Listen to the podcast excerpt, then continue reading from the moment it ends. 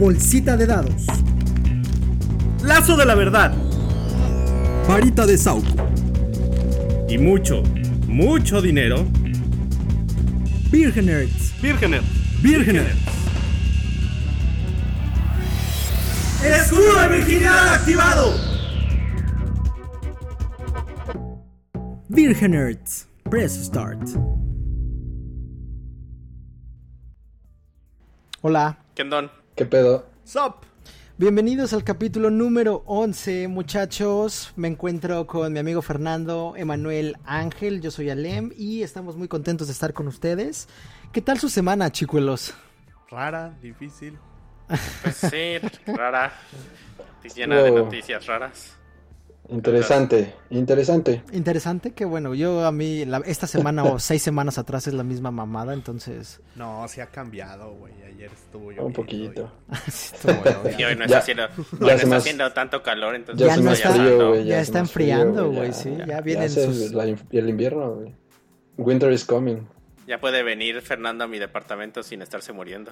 Ah, ah, sí, es cierto, es cierto. Pero sí fue una semana eh, peculiar. eh, estuvo una muy, gran muy cagados. Sí, una pérdida tremenda, hermano, tremenda. O sea, yo cuando me enteré no podía, no podía creerlo, güey. Un gran personaje, ¿no? O sea, Sí, no. una gran carrera, un gran, perso- gran personaje. Uno de mis mayores eh, ponentes, o sea, una de mis mayores inspiraciones para unirme a este medio, güey. O sea, de verdad, de verdad. Ese Eh, loco Valdés. Ese loco cabrón. Valdés. Se murió el loco. Se nos fue. Se nos, se nos adelantó. ¿Por qué los buenos mueren jóvenes? Sí, o sea, ¿por qué el loco Valdés y no Maluma, no? O sea, Exacto. Sí, güey. exacto. no lo entiendo. loco. Sí, es más, estoy contigo. deja- vamos a dejar a Maluma, güey. El güey que se anda cogiendo a Belinda. O sea, no mames, no sé quién es. Me Eh, lo Pues es de lo que te enseñar. iba a decir, güey. Solamente tú sabes quién es. No, cabrón. no mames, me pero no importa. Giovanni. No Es importa. el güey que se está güey. cogiendo a Belinda. El güey que se la está aventando, haz de cuenta. Es un narcotraficante diluido que canta a banda, güey. ¿No? Es- es- ¿Cómo te un güey de banda. eso es- acabas de describir la banda, güey. En general, ¿verdad? Sí. Ajá. No, güey, no, no mames. y- No mames, güey. No mames, qué pedo, güey. Bueno, hay gente que. Ya hay teorías conspiratorias de. ¿Será, ¿Será cierto o lo estarán haciendo para elevar Para la voz, ¿no? Sí, No, bueno, güey. mira, de una de otra manera. eh, lo que esto nos deja a todos es que incluso los feos, como nosotros, bueno, ya al menos tenemos esperanzas. Pero, pero tienes que tener varo, mijo. Es, es Sí. una cosa. Sí, sí, o sea, sí, ¿tú porque- crees Nah, que pues Chris Angel antes de, de, de, de ese de ese güey? ¿Ves que anduvo un, un rato con Chris Angel, el mago? Ajá. El sí, el man. O bueno. sea, ¿tú qué crees que era? Pues era un sugar daddy, mano. o ah, sin pedos, güey. Sí, claro, pero. Pero antes de que nos pasemos aventaneando, este, también se muere otro grande y es el, ¿cómo se llamaba? Chad El. Boseman. Chadwick, Bosky. pues, Boswick. Exacto. Güey. Cinco, cinco años o cuatro años de cáncer. Cuatro, Cuatro. años. Cuatro En años el colon. De cáncer de colon. Oye, pero yo no sabía, o sea, de verdad, de verdad, yo no No. sabía que lo te- no sé, No. no sé si lo tenía guardado. Lo o si tenía había- guardado, yo creo, no porque mames. A mí lo que me sorprende es, o sea, pues tiene cuatro años y ha hecho una serie de papeles en los que necesitaba cambiar mucho su peso, cosas así, más Sobre todo muscular. es eso, se veía bastante bien. o Bien. sea, sí, sí, Bien, güey. completo. Exacto. No, la verdad es que me agarró de sorpresa cuando lo vi, ya sabes, ¿no? Es así como, lo habrán matado como mataron a Chabelo, ¿ya sabes? Pero Chabelo no ha muerto, güey. Ajá, no, no, no, pero yo- ya ves que lo han matado sí, como Ah, seis ya, ya, ya, veces, ya, güey. ya. Ah, o sea, de mentiras. tú Exacto, creíste dije, que- lo habrán matado y no mames, ya que vi las fotos sí se ve hipervergueado, pero me pasó lo mismo que Angelito, o sea, yo vi sus últimas películas y lo vi enterote, o sea, jamás me hubiera imaginado que tenía un cáncer stage 3 de colon, güey, bueno, o sea, que este... De hecho, él, él sale en The Five Bloods. ¿De Five Bloods? Y ahí Sí. no se veía tan, tan No, güey. No, y la verdad, la verdad me quedé con Black Panther, que estaba súper mamado, súper, ¿sabes? Súper entero. Y cuando vi su última foto dije, verga, o sea, sí se ve muy madreado. Y pues es una gran pérdida, al final es, es un gran este representante de esta nueva generación de actores eh, afroamericanos, güey. ¿No? Que alguien hablaba que es, es, es el protegido de Denzel Washington, ¿no? O uno de los muchos protegidos de Sí. Denzel Washington. Aparte le tocó, le tocaron papeles pues muy representativos para, para la gente de color, ¿no? O sea, Sí. hizo a Jackie Robinson en la película 42. Ujú. Y la verdad, eh, si bien las películas de Marvel pues son, o sea, son unos chetos, es importante porque le daba una representación a toda la gente, a- sobre todo a los chavitos de color, a comprar un, Sí. un juguete y sentirse identificados. Le- de hecho, les mandé la imagen, me pareció pues desgarrado. O sea, más que nada se ve feo. Es un chavito que tiene a, sus, a todos sus juguetes haciéndole. El, el- el- el- el- se veía triste el niño y le está haciendo un como homenaje a su, su muñeco de Black Panther De Black que estaba Panther. muerto. Y eso pues te, te dice, te indica pues lo, lo fuerte que puede llegar a ser para alguien que se te vaya tu, tu ídolo, ¿no? Tu o sea, ídolo, para sí. las nuevas generaciones, pues sobre todo de color era alguien con quien se identificaban. Sí, no, no, una gran pérdida, definitivamente. Sí, la verdad es que sí, muy mala onda, pues, muy Lo de único que sorpresa. espero es que Marvel tome cartas sobre el asunto y de verdad cancele Black Panther 2. O sea, no, Sí, no yo se también. Sí, no, no le, creo le que... guarde el respeto que se merece y No lo sé. y no lo reemplace. Yo creo que lo va a reemplazar. Ojalá y no. De verdad, Sí. ojalá y no. No Ojalá sé, no, güey. No, creo que sí. no sé, güey, porque sí, mucha gente está pidiendo que no. Y yo creo que si lo hacen, se les va a armar. Se les un va a ver un desmadre, sí. Sí, la verdad es que, bueno, esperemos a ver qué pasa. ¿Qué más tuvimos? Güey, güey, disculpen que se los diga, pero qué aberración fue el Gamescom, cabrón. Soporífera. Eh, la verdad estuvo de hueva. Soporífera, el güey ese me ca... O sea, lo reafirmo. Yo, yo esperaba Sí. más. No mames, yo creo que todos esperábamos más, güey. O sea, todo, a excepción de Sydney Whatever, fue una basura, güey. O sea, Sidney, whatever. es que no me acuerdo cómo La- se la apellida. morra de La IGN. morra La de morra de IGN, güey. Y Es- lo peor es que nada más apareció como cuatro minutos en total, Ah, yo sí. creo. No, pero aparte fue relevante, así de, hola, soy Sidney y este es el premio A, y daba un premio pitero, ¿no? Sí, sí, Pero sí. la- un premio que dices, ¿y quién lo dio? ¿Y por qué se lo dieron? ¿Y quién jugó esos juegos? O- Por, por lo que, por lo que entendí, creo que era como una votación de... Era una votación, sí. En, en línea, ¿no? Ah, Sí, Pero, pues, todas maneras, Del público. una que mamada, vale güey. madres, pero... Güey, sí, sí. le dieron mejor juego de PlayStation a Cyberpunk. A Cyberpunk. Sí, pero Que no ha salido. no ha salido, güey. Y no es de PlayStation exclusivo. Exacto, es, es así como, ah, pues está padre, ¿no? O sea, Así, vamos a darle porque, por ejemplo, el- juego de el- Switch el- FIFA. El premio, el premio que se entendía que podría ganar Cyberpunk era el más deseado del 2020. Pero, güey. Pero de todas maneras, fueron premios que, no, como dicen, no tenían pies ni cabeza, no hubo un background, no te explicaron No, o sea, nada. no tenía punto. Era para, pues, para meter más y pues una cara bonita. Exacto, era para rellenar. Bueno, para, para los que no vieron, que bueno, que sepan qué es, qué es el Gamescom, es una pinche conferencia de tres días que se celebra cada año a partir del 2014, me parece. Sí, le, pero bueno, es, es como el E3, El E3, pero ah. en El E3. Europa. Lo, En generalmente se celebra en, en Colonia, Alemania. Alemania. Y es, son, son 3, 4 días donde ha crecido tanto que ahí se, ha- se, se hacen presentaciones muy grandes de juegos. es- pero pues ahorita COVID, pues estamos todos guardados en las casas, entonces lo hicieron todo online. Y pues esperábamos de que iban a presentar cosas interesantes. De hecho, el, el- este Geoff Keighley dijo que iba a tener un evento chingoncísimo, que Sí, se iba a llamar sí. Opening, La- eh, Opening Night. Y pues, que, donde iba a haber un montón de juegos. Pero, güey, un día antes mandaron el comunicado así de, bueno, sí vamos a tener un montón de juegos, pero ninguno como así triple A. Así de, "Dude, pues, ent- entonces... Sí, avisaron, avisaron, güey, no se emocionen mucho. Pues el güey No, siempre es- overhypea. Va a hacer sus desmadres y siempre termina Pero de verdad fue una desilusión, Angelito. O sea, eh, eh, independientemente del overhype, fue una desilusión no solo a nivel organizacional, que fue una vasca, sino...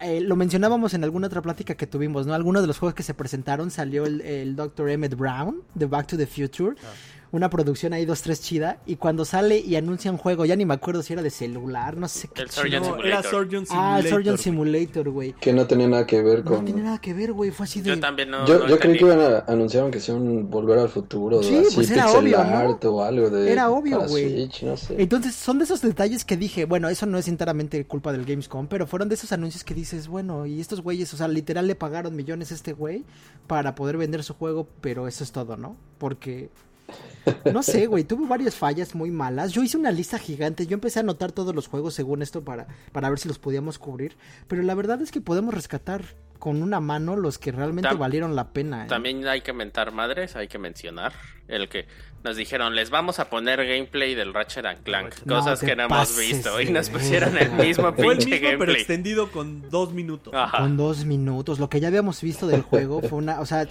Yo esperaba otro mundo, ¿no? Yo esperaba otra dinámica, No, unas ver armas. a la nueva personaje. A la nueva. Sí. Pero fue exactamente lo mismo como Pero dice con los menús, con los menús. Con los menús. Oye, Qué poca Sí, sí, madre, sí, fue con los menús. La misma puerca, pero revolcada. Nos Sí, pusieron bueno, los menús. ¿Qué podríamos rescatar del, del Games? Como, o sea, si, si pudieran escoger un jueguito del que quieren hablar, ya sea Angelito, vas a escoger eh, Dragon Age, seguramente. ¿No? Nah. No, Ah, no, ahorita va a escoger Blood Bowl. Mm, Oh, sí. Sí lo vas a escoger. Bueno, vimos Pues un trailer que- pequeño. Pues es que sí me digo, el Blood Bowl me gusta mucho en la computadora, es una manera maravillosa para la gente que le tiene curiosidad de meterse al juego de mesa, es la manera perfecta de empezar. Oye, Angelito, pregunta, ¿lo vuelve a desarrollar la misma empresa? Sí, es Cyanide. Sácate. Pero lo que me, me da mucha risa es que quien lo distribuye, el, el- el- se llama, el estudio que lo distribuye se llama Nacon. Y dije, sí, mejor, no, no le pudo haber quedado mejor Nacon. ese. No, se ve bien, el trailer se ve bastante bien. Yo de verdad, Angelito, me encanta Blood Bowl, pero la verdad es que el videojuego tiene unos pedos bien severos, güey. Duda, Ah. eh, Ángel, ¿el videojuego es se juega así como, como el juego de mesa? O sea, Sí. Es idéntico, eso, o sea, nada más es- que usted hace las tiradas de los dados en Ok. automático, pero o sea, el juego funciona exactamente igual. Es lo mismo. Pero, güey, los tiempos de carga, Fernando, haz de cuenta que están cargando en 64. Ay, maestro. pero eso es que tú que juegas en compu, güey, digo, en Play 4, güey, en compu No, los tiempos bien. de carga, güey. Eh, yo, por ejemplo, no recuerdo, no hay un tutorial como tal que te explique bien las dinámicas, güey. Te avientan al ruedo bien cerdo. O Pero sea, esto es nuevo, ¿no? Sí, esto es nuevo. En teoría, pues podría que Es- sí venga exacto. bien hecho. Sí, exacto. digo, esperamos lo mejor. Y también lo el detalle importante del Bloodout 3 es que viene con la nueva edición, con las reglas de la nueva De edición. la nueva edición. Sí, Sí, ya pues dijeron. habría que ver, pero se ve bastante bien. Tú, Fernandito, ¿qué, qué me, qué me dirías que, que quisiera rescatar? Pues a mí me llamó mucho la atención un juego que iba, que, que al menos lo, lo mencionaron que era free to play, que era una especie de Overwatch de maguitos. de Ah, se llama... No, Valiant. se llama Spellbreak. Ah, Spellbreak, eh, Ujú. que sale para todas las consolas. Hon- Honestamente me gustó mucho el arte, pues ya saben, a mí me gustan colores y cosas así muy estéticas. Se veía muy muy bonito. Ese me, sí. me- me llamó la atención. Y pues hubo ahí por ahí uno que otro Metroidvania y alguna cosilla medio interesante. Pero fuera, o sea, así que digas, híjole, ya, me, me- me voy a ahorita a, a apartar mi copia de... No. Nada. Tú, mi queridísimo Manuel, ¿qué te gustó? Ah, fíjate que a mí me gustó uno que se llama I Know Awakening o algo así. Era de una, de una chavita que como que para Unknown el tiempo. Unknown- Awakening. Unknown Awakening. Era una chavita como que para el tiempo y se pone a pelear y... Bueno, o sea, no se ve que va a pelear, pero como que en el sí, el, tráiler... tra- el trailer se veía impresionante, Ajá, unas y, gráficas y muy me gustó chingonas. por las gráficas, me gustó como la dinámica del juego, siento que es que va a estar interesante porque me acuerdo que yo alguna vez jugué el de Devil May Cry que podías hacer para el tiempo y así Ujú. y dije, ah, mira, este Se se, ve, ve bueno, bien, que no sea nada de, o sea, de lo conocido, de lo que habían presentado. Sí, la verdad se ve bien. Fíjense que a mí, les digo, hice una lista eh, ter- terrible. No me llamó nada la atención porque no, no es mi estilo. Pero lo que yo les quería preguntar, que está de super moda y no he tenido chance de jugar, Fortnite. es...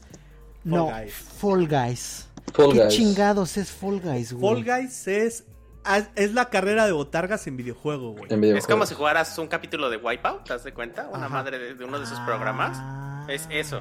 Básicamente lo que tienes que hacer es literal agarras tu personaje, corres y pasas obstáculos, pero vas Con 60 clasificando. güeyes al, al- al- 100. Y van Y todos eliminando- son 60. jugadores ¿Son 60? en vivo, Sí, son, 60. reales. Sí, son, son sí, sí, personas. gente, es gente, es un Battle Royale. Es un Battle Royale. Bueno, tiene una fuerza increíble. Yo lo he visto en todos lados Es que anunciando. lo regalaron en PlayStation. Lo regalaron en Play, lo regalaron pasado. con el Plus, entonces Sí. por lo mismo agarró un chingo de gente y de ahí los streamers vieron que estaba súper simple y empezaron a streamearlo un chingo y de ahí pum, se Agarró un disparó. chingo. Mi de novia fuerza. agarró y, está clavadísima jugando esa madre. O sea, ¿Quién? Le, le gustó esta Violeta. Le, Ah. le- Pero está nomás para Play, ¿no? No, para, para todo, Está menos para para, Steam. Switch. Está, ¿No está para? Xbox. Ah, no, para, tampoco No, para no. Xbox. Sí, está para Play y para Steam y, Entonces y, creo que está en la Epic, pero no estoy seguro. Bueno, Sí, sí. Bueno. Steam, cuando digo Steam es, Es este, computadora. es PC. Sí, se puso, se puso Y loco, o sea, es que agarró pues, el detalle fuerza. es que está súper simple, fácil de jugar, divertido. Se ve muy chingón, güey. La verdad es que cuando anunciaron el Season 2 dije, bueno, ¿qué es esto? Y ya cuando vi, vi la dinámica, me cayó el 20 que yo lo había visto en Facebook, Mira. ya lo había visto en Instagram y dije, ay, cabrón, ¿qué es? Mira, te digo algo, es uno de esos pocos juegos que te divierte de ver a la gente jugar incluso. O sea, el, el- yo luego tengo que nada más estoy viendo cómo está jugando mi novia y, y está dándole y dándole. Y yo, yo nada más así ¿Quieres jugar? No, yo estoy bien divertido viendo cómo pierdes. Porque es que está muy, está muy Sí, está muy- la y física. dinámico, ¿no? Está muy dinámico. sí, es lo que dicen. Sí, es que es como son juegos rápidos y demás. Habrá que Sí, La verdad jugarlo. está muy bueno. Habría que, deberíamos bajarlo y echar ahí unas retas entre nosotros a ver qué pasa. No se Bájalo, puede, pues, antes de que lo quiten. Pero bueno, bueno, entre otras cosas, salieron ahí varias mamaditas. eh, me pareció muy gracioso lo de los Sims y Star Wars, ¿no? Así como ese dúo que hicieron. Squadrons. Vi- ¿Vimos un poquito más de Squadrons o vimos lo mismo? No, No, vimos, vimos un poquito, más. más. Sí, Sí, ¿verdad? Enseñaron ya de la historia. ¿Qué digo? Lo único, Pues, lo se ve bien, que me pero- gustó es el VR en todas las misiones. El VR, sí. Y bueno, un chingo de juegos. Denle una, una checada. Hay varios artículos condensados con todos los putos juegos. Pero la verdad es que no hubo mucho. Eh, Little Nightmares 2 también se ve muy chingón, ah, sí, sí, se ve bueno. Y el primero es muy bueno. El primero es un, ex- un excelente. Y es, multi, es multiplataforma, ¿no? Todos lo tienen. Está Sí. para Switch. Cuando, quien, no, quien no haya jugado esa madre está es fenomenal. Y aparte va, va, va muy ad hoc a lo que vamos a platicar hoy, ¿no? O sea, Sí, va como a- está Y también la ventaja es que como ya tiene que salió, usualmente está en descuento. En En, descuento. alguna de las plataformas lo encuentras en descuento. sí, sí, efectivamente. Y también, digo, independientemente del, del, del Gamescom, pues justamente por lo mismo del, del Gamescom sacó Nintendo un Direct de third parties. Mm. Y a mí me gustó mucho porque pues a mí me gustan mucho los, los, los, los- los Lo de puzzles. Nintendo. No, más que nada los puzzles. O Ah. sea, tienen, o sea, anunciaron este Puyo Puyo Tetris 2, este, anunciaron también un chingo de juegos de ritmo. O sea, un, Fue el, un RPG de... fue el direct de ritmo. El, El de Kingdom de Hearts. King of Hearts, ya. Kingdom sí. Hearts, pero aparte, no, y el, el de. Taiko no Tatsujin. Ajá, el de RPG, ¿no? Taikos, Ajá, que se ve Y, fantástico. y el Just Dance para que nos pongamos a El bailar. Just Dance. Pues sí, pero básicamente de eso rescatarían del Nintendo Direct. Sí. Sí. That's it. Yo la verdad me lo perdí, güey, porque ya saben, ¿no? Niño, Switch y yo no. Pero eh, fue una buena semana interesante, muchachos. Eh, qué bueno que, que estamos eh, juntos, pero no revueltos otra vez. Me llamó la atención, Alem. eh, puse, ahorita que dices, niño Switch, no, sí, me queda claro. Puse este en tu Wii U el, el Mario, estoy jugando Mario 3D World. Ah, ajá, ajá. Güey, jugaste 15 estrellas, cabrón. Güey, fue así de, güey, no, no me gusta la chingada. 15 estrellas, mano. Es- ese Wii U lo compré y yo creo que le metí 40 horas a, eh, a Breath of the Wild y se acabó, güey. Eso es lo que jugué ese Wii U, güey. Sí, güey. Así que te lo tengo que comprar, te lo tengo que cobrar nuevo, nuevo Fer. sí, güey, sí me la mamé, no me, no me gusta, güey, no es lo mío. Pero bueno, muchachos, ¿qué les parece si pasamos a nuestra siguiente sección? Dale. Recomendaciones.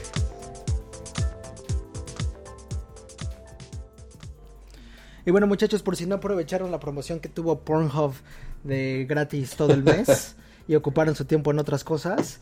Premium, Ah. premium. Tienes que decir premium. o sea, ah, sí, no claro, Pornhub Premium. Es gratis, claro. pero el premium.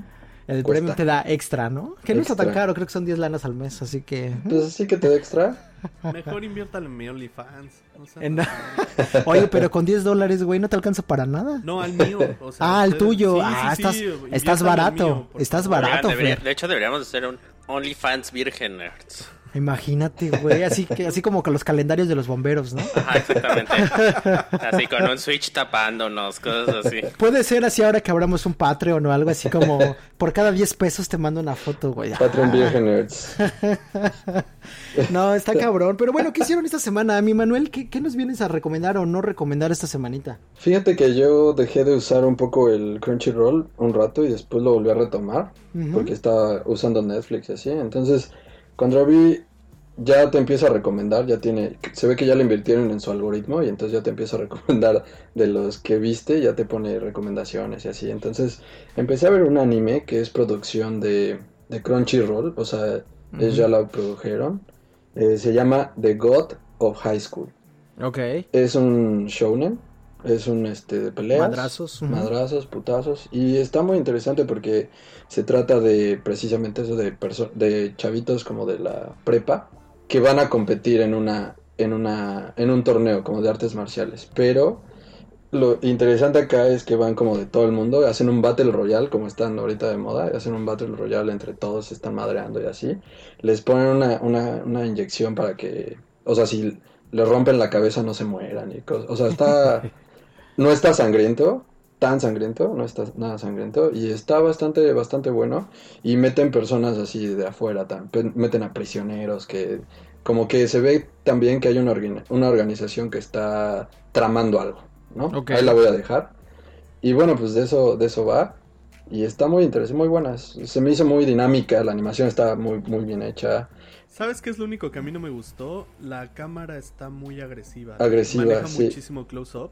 Y, y- y siento yo que es más que nada animación barata. O sea, me llama la atención, Emanuel, así de, ay, ya está reconociendo Crunchyroll el algoritmo lo que me gusta. No, güey, te está recomendando su propia serie. Es como cuando te metes a Netflix que te recomienda puras producciones originales de Netflix. sí, sí, pero es que me estaba recomendando otras cosas, por eso. Sí, no, no, pero la, la- la serie, yo, yo vi nada más este el, el primer episodio, justamente pues para ver de qué, de, para ver de de qué qué iba. trataba. Pero me, me pareció muy agresivo y la animación. Sí, los movimientos. mismo, hacen tanto close-up y todo que no le meten tanto detalle. Entonces es una forma barata de sacar. de sí como truquean para poder sacar más eh, mejores movimientos no o sea para que se sienta la movilidad pues Oye, Manuel, ¿y para verlo únicamente Crunchyroll? Ulti- únicamente Crunchyroll Ok, ¿una temporada? ¿Cuántos capítulos? ahorita van como 12 ¿Y los van sacando y semanal? los van sa- 9 y los van sacando de semanales No está mal, The God of High School. de God of High School Y supongo que también se mezclan sus amores y sus ex- experiencias preparatorianas, ¿o no? pues ay, o sea ahorita lo que llevo no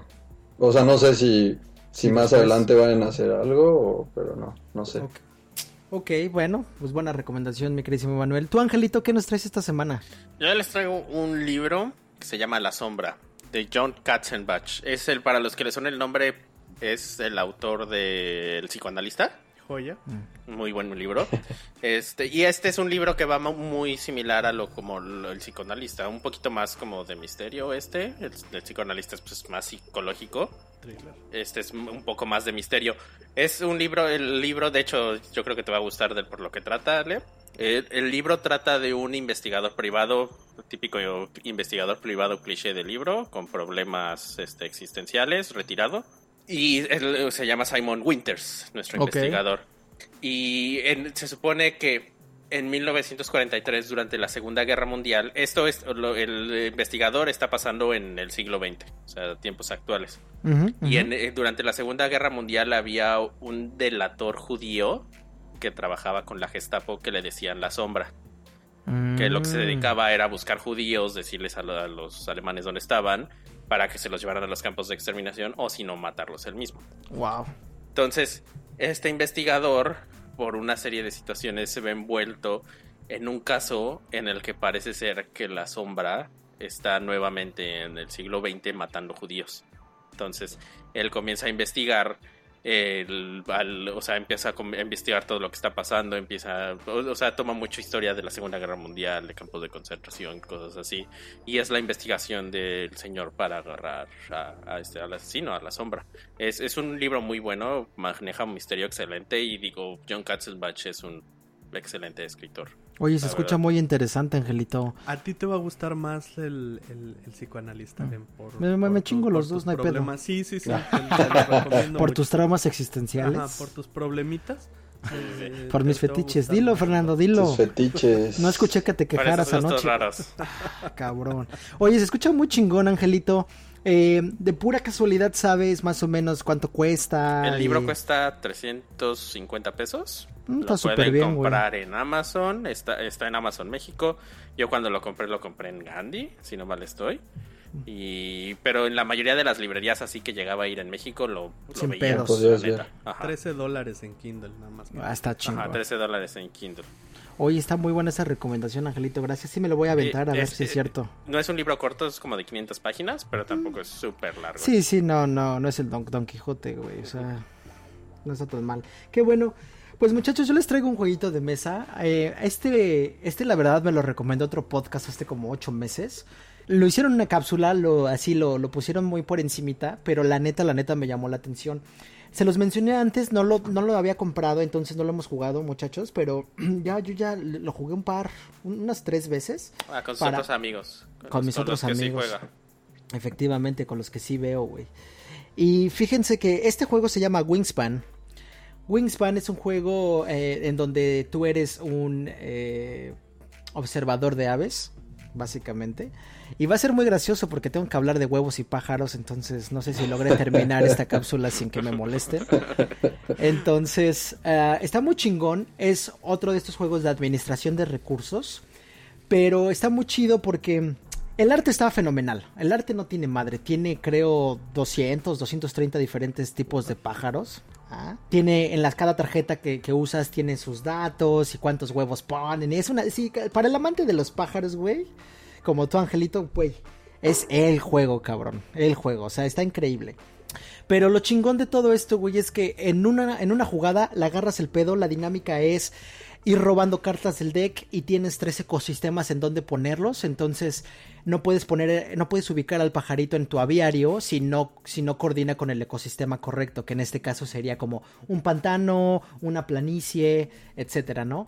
Y bueno, eh, hay otras dinámicas como algunos pajaritos ponen huevos y la chingada. Pero lo muy, lo, lo que, lo que está mucho más chingón, sí, no todos, no todos. Hay unos que son rapiña y dependen de otros pájaros. Pero lo que está muy cabrón, y una vez más creo que ese es como lo que decía Manuel en su one on one, ¿no? Es, es mi, estilo- mi estilo de juego es no sabes quién gana hasta el final. O sea, tú juegas y juegas y juegas y puedes ver que un güey está así, lleno de huevos, ¿no? O tiene un chingo de pájaros en su ecosistema y al final por unas o por otras, incluyendo objetivos especiales o, o por... eh, eh, hay algunos objetivos generales y unos objetivos este, personales, no dio los puntos correctos y entonces no gana. Entonces esa es una dinámica que me parece muy interesante porque a diferencia de hablamos de un Monopoly, ¿no? En donde en algún momento el Monopoly ya se torna totalmente es un lado de, de, de los jugadores, ¿no? O sea, el güey que tiene las, las, las propiedades más caras, ya sabes que si caes te va, te va a hacer bancarrota, ¿no? Ya está muy como muy escrito. Y este juego, incluyendo el, el pasado que recomendé y, y Wingspan, no tienen madre. Tiene una expansión que es de pájaros europeos y está muy chingona también porque hace que haya más convivencia entre los personajes. Se los recomiendo muchísimo, de verdad. No le estoy haciendo justicia con esta reseña tan breve. Está muy divertido, tiene un replay value intenso y espero poderlo jugar con ustedes, muchachos. Yo sé que no es un tema que les... les... A mí sí me gustan los pájaros. A ti sí, yo sé que- y los huevos, güey, yo Pájaros sé. y huevos. mm. Yo sé que sí, güey. Pero está muy chingón, de verdad. Denle una oportunidad. Debe dar, debe de estar en unos mil pesos, mil doscientos pesos más o menos en México. Eh, ganó un premio en Viena, me parece, el año pasado y entonces tiene muchísimo renombre. eso. Sí, sí, efectivamente. Y en este sí se puede ganar, porque pues en la vida real siempre que termino de jugar con el pájaro volteo a verla y digo, ¿qué tal? Y me dicen, Ah. ok. Cuando terminas jugando con el pájaro ya nomás ves los huevos. Efectivamente, Angelito. En este sí se puede, güey. En este podemos adresar algunos de tus problemas. Perfecto. Pero, pero muy chingón. Wingspan, denle un chance. Y finalmente, Fernandito, ¿qué nos traes esta semana? Pues yo esta semana me fui a exponer. ¿A Dije- exponer? Sí, claro. Fuiste a la clase 2B, te pusiste tu trajecito. ¿O a Sullivan? ¿A dónde, güey? No entiendo. Sí. No, pues con todas las precauciones debidas, tuve que ir a ver Tenet. Ah, no, pues sí te expusiste. ¿Y qué tal? He, escucha- he escuchado reseñas de... Pues ahí te va la mía. Quiero saber, o sea, Ahora te quiero saber, echar la mía. quiero saber si lo que, lo que me vas a decir es con- concuerda con lo que. Mira, yo Antes de muy- que empieces tu reseña, ¿qué tan feo estuvo el cine? En Ahí, la- ahí- ahí Sí. les va. Pri- primero la, ex- la experiencia de lo que es, eh, es ir al cine post-COVID. La sala está a un cuarto de su capacidad. Ahí te va cómo están organizados. Tú solamente puedes comprar dos boletos. No puedes comprar más, no puedes comprar menos. Bueno, puedes comprar más. Están todos los asientos seleccionados en pares.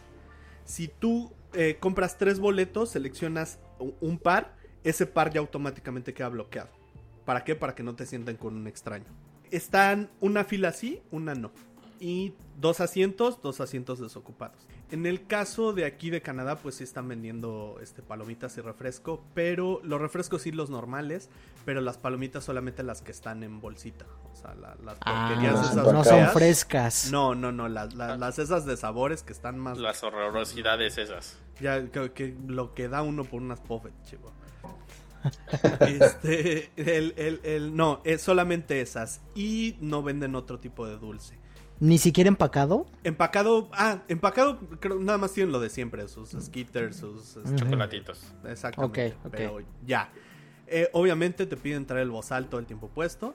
Que pues es una mamada, porque a fin de cuentas. Si vas a comer. te- te- exactamente, si vas a comer, pues por dónde te lo vas a, a- a- a meter. Angelito diría dos, dos lugares aparte de la boca, güey. Así que abusado. Como en South Park. hay que tener creatividad. La, no hay aire acondicionado, entonces puse No un Mames. gigante. Eh, no, puse un ventilador gigante y está pues muy interesante eso. Este, están entrando a las salas a cada rato a revisar pues que esté la gente en sus lugares y todo eso. bozal. Eh, lo del bozalteo que no sé cómo, cómo funciona. O sea, digo, yo lo tenía puesto. Para mí fue una tortura infame en el sentido de que pues yo uso lentes y pues se me empaña muy caña.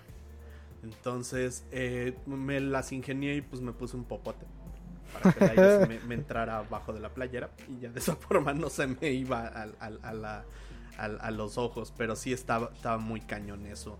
Eh, las salas, en el caso de Tenant, yo compré los boletos con dos semanas de anticipación porque pues fue la primera función. Obviamente dije, si me voy a arriesgar, además de que era Christopher Nolan, iba a hacer todo lo posible por ver la me- primera función de Christopher Nolan. El, el- el- en mi caso también dije, pues mientras más rápido vaya al cine, pues menos probabilidades de contagio hay. Porque pues es la única sal es la única película que van a estar exhibiendo ahorita en, en esto. Bueno, creo que ya estrenó también New Mutants. Y Bob eso- Esponja. no- Bob Esponja. Bob Sí. Esponja, cierto. La película. La película es una película de Christopher Nolan. O sea, eh, tiene los mismos conceptos raros de, Así como siempre maneja, pues, que o los sueños, o el tiempo, o- el espacio. En este caso se va más al tiempo. Visualmente es un agasajo. La trama de qué va? De que alguien descubre cómo revertir la materia en su temporalidad. Entonces, mediante cierta radiación, tú puedes ir para atrás en el tiempo. Ok. ¿Solo para Pero, atrás? eh, sí. Va- para adelante siempre vas, güey. Ah. O sea, no, no o sea, no puedes viajar Sí, en sí, el sí. tiempo hacia adelante, solamente puedes hacia atrás, pero es a tiempo real. Entre, o sea, por muy ridículo que se oiga. Este, entonces, si, si, si tú te metes como una cabinita, sales por el otro lado y pues puedes este, caminar, pero todo lo vas a ver a la inversa, porque realmente está sucediendo a tiempo real, tú eres el que está invertido.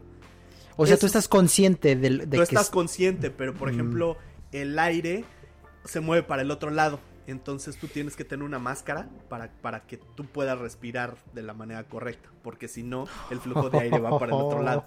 Entonces está, está como muy extraño y muy bizarro esa parte. Y pues eh, bajo esa primicia, pues es nada más alguien, ya sabes, quién toma el control de ello y las implicaciones que tiene. Eh, nuestro protagonista es el, el actor, es el hijo de Denzel Washington, que lo vimos anteriormente en Black KK. ¿Es el hijo de Denzel Washington? Sí. Él sale también Batman. Bueno, Batman. Del futuro. Ajá, Batman Nadita. Este. Robert Pattinson. Y Kenneth Branagh. Así, de los nombres más. Más, más- más- más conocidos. Eh, la película, tío, visualmente es brillante. O sea, se ve. Está muy, muy, muy cabrón cómo se ve. Las cosas. Te confunde mucho el cerebro estarlo viendo hacia atrás, pero a la vez hacia adelante, ¿sabes? O sea, estás, estás viendo a los personajes correr, pero por otra por otro lado estás viendo los pisan un charco, pero el charco va al revés.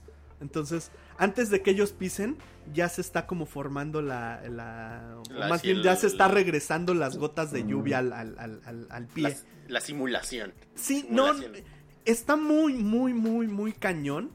Todo lo de Nolan, o sea, Nolan siempre tiene edición de 10, tiene este un guion de 10 ¿Música? y la música, tanto el diseño sonoro que es wow. Eso es algo brillante, güey, porque porque el hijo de la chingada hizo la, la- la- la- los temas y, y a- los tiene al derecho y al revés. revés. La cosa es de que los Armoniza que los tiene invertidos se escuchan bien. O sea, el, el, el güey compuso la música de tal forma de que si tú la corres invertida, se escucha escucha. rara porque aparte de todo, o sea, sí le mete el como, como, o sea, se escucha que está invertida, pero además le mete ahí un par de notillas y un par de sonsonetes que La sí armoniza, están- ¿no? Para que exactamente, que están a tiempo real y van de acuerdo a la película. Entonces, si estás de un lado de, de- del- de la historia, se escucha la música normal, pero si estás del otro, se escucha perfectamente cómo va hacia el otro lado y te quedas así de, wow, esto es un experimento audiovisual muy, muy, muy, muy cabrón. Está muy bien todo es- esa parte. Tío, Nolan es eh, probablemente uno de esos directores que en 20 años se, se le va a estar analizando así como se, se analiza Hitchcock, como se analiza Kubrick. O sea, es de esos que sí va a trascender a un nivel muy, muy, muy, muy, muy cabrón. Siento que tienes un pero, Fer. ¿Tienes algún pero? El único pero que le podría dar es. Bueno, tiene dos. El primero, pues que no es Inception. O sea, eh, eh, es que hay, un, hay, un, hay una cosa muy especial con Nolan. O sea, a mí me pasó que después de, de que salí de ver este The Dark Knight, eh, dije, no mames, ¿cómo le va a hacer para superar eso? Y de repente me cierra el hocico dándome Inception. Dices, ok, no, sí está muy enfermo. Ya después de Inception, no, no, o sea, sí, está fantástica la película esta de la Segunda Guerra Mundial, la de... este, Dunkirk. Dun- Dunkirk. Dunkirk. Y, y- y tiene, pues, obviamente el hecho de que sea un evento real y todo, pues, está fantástico.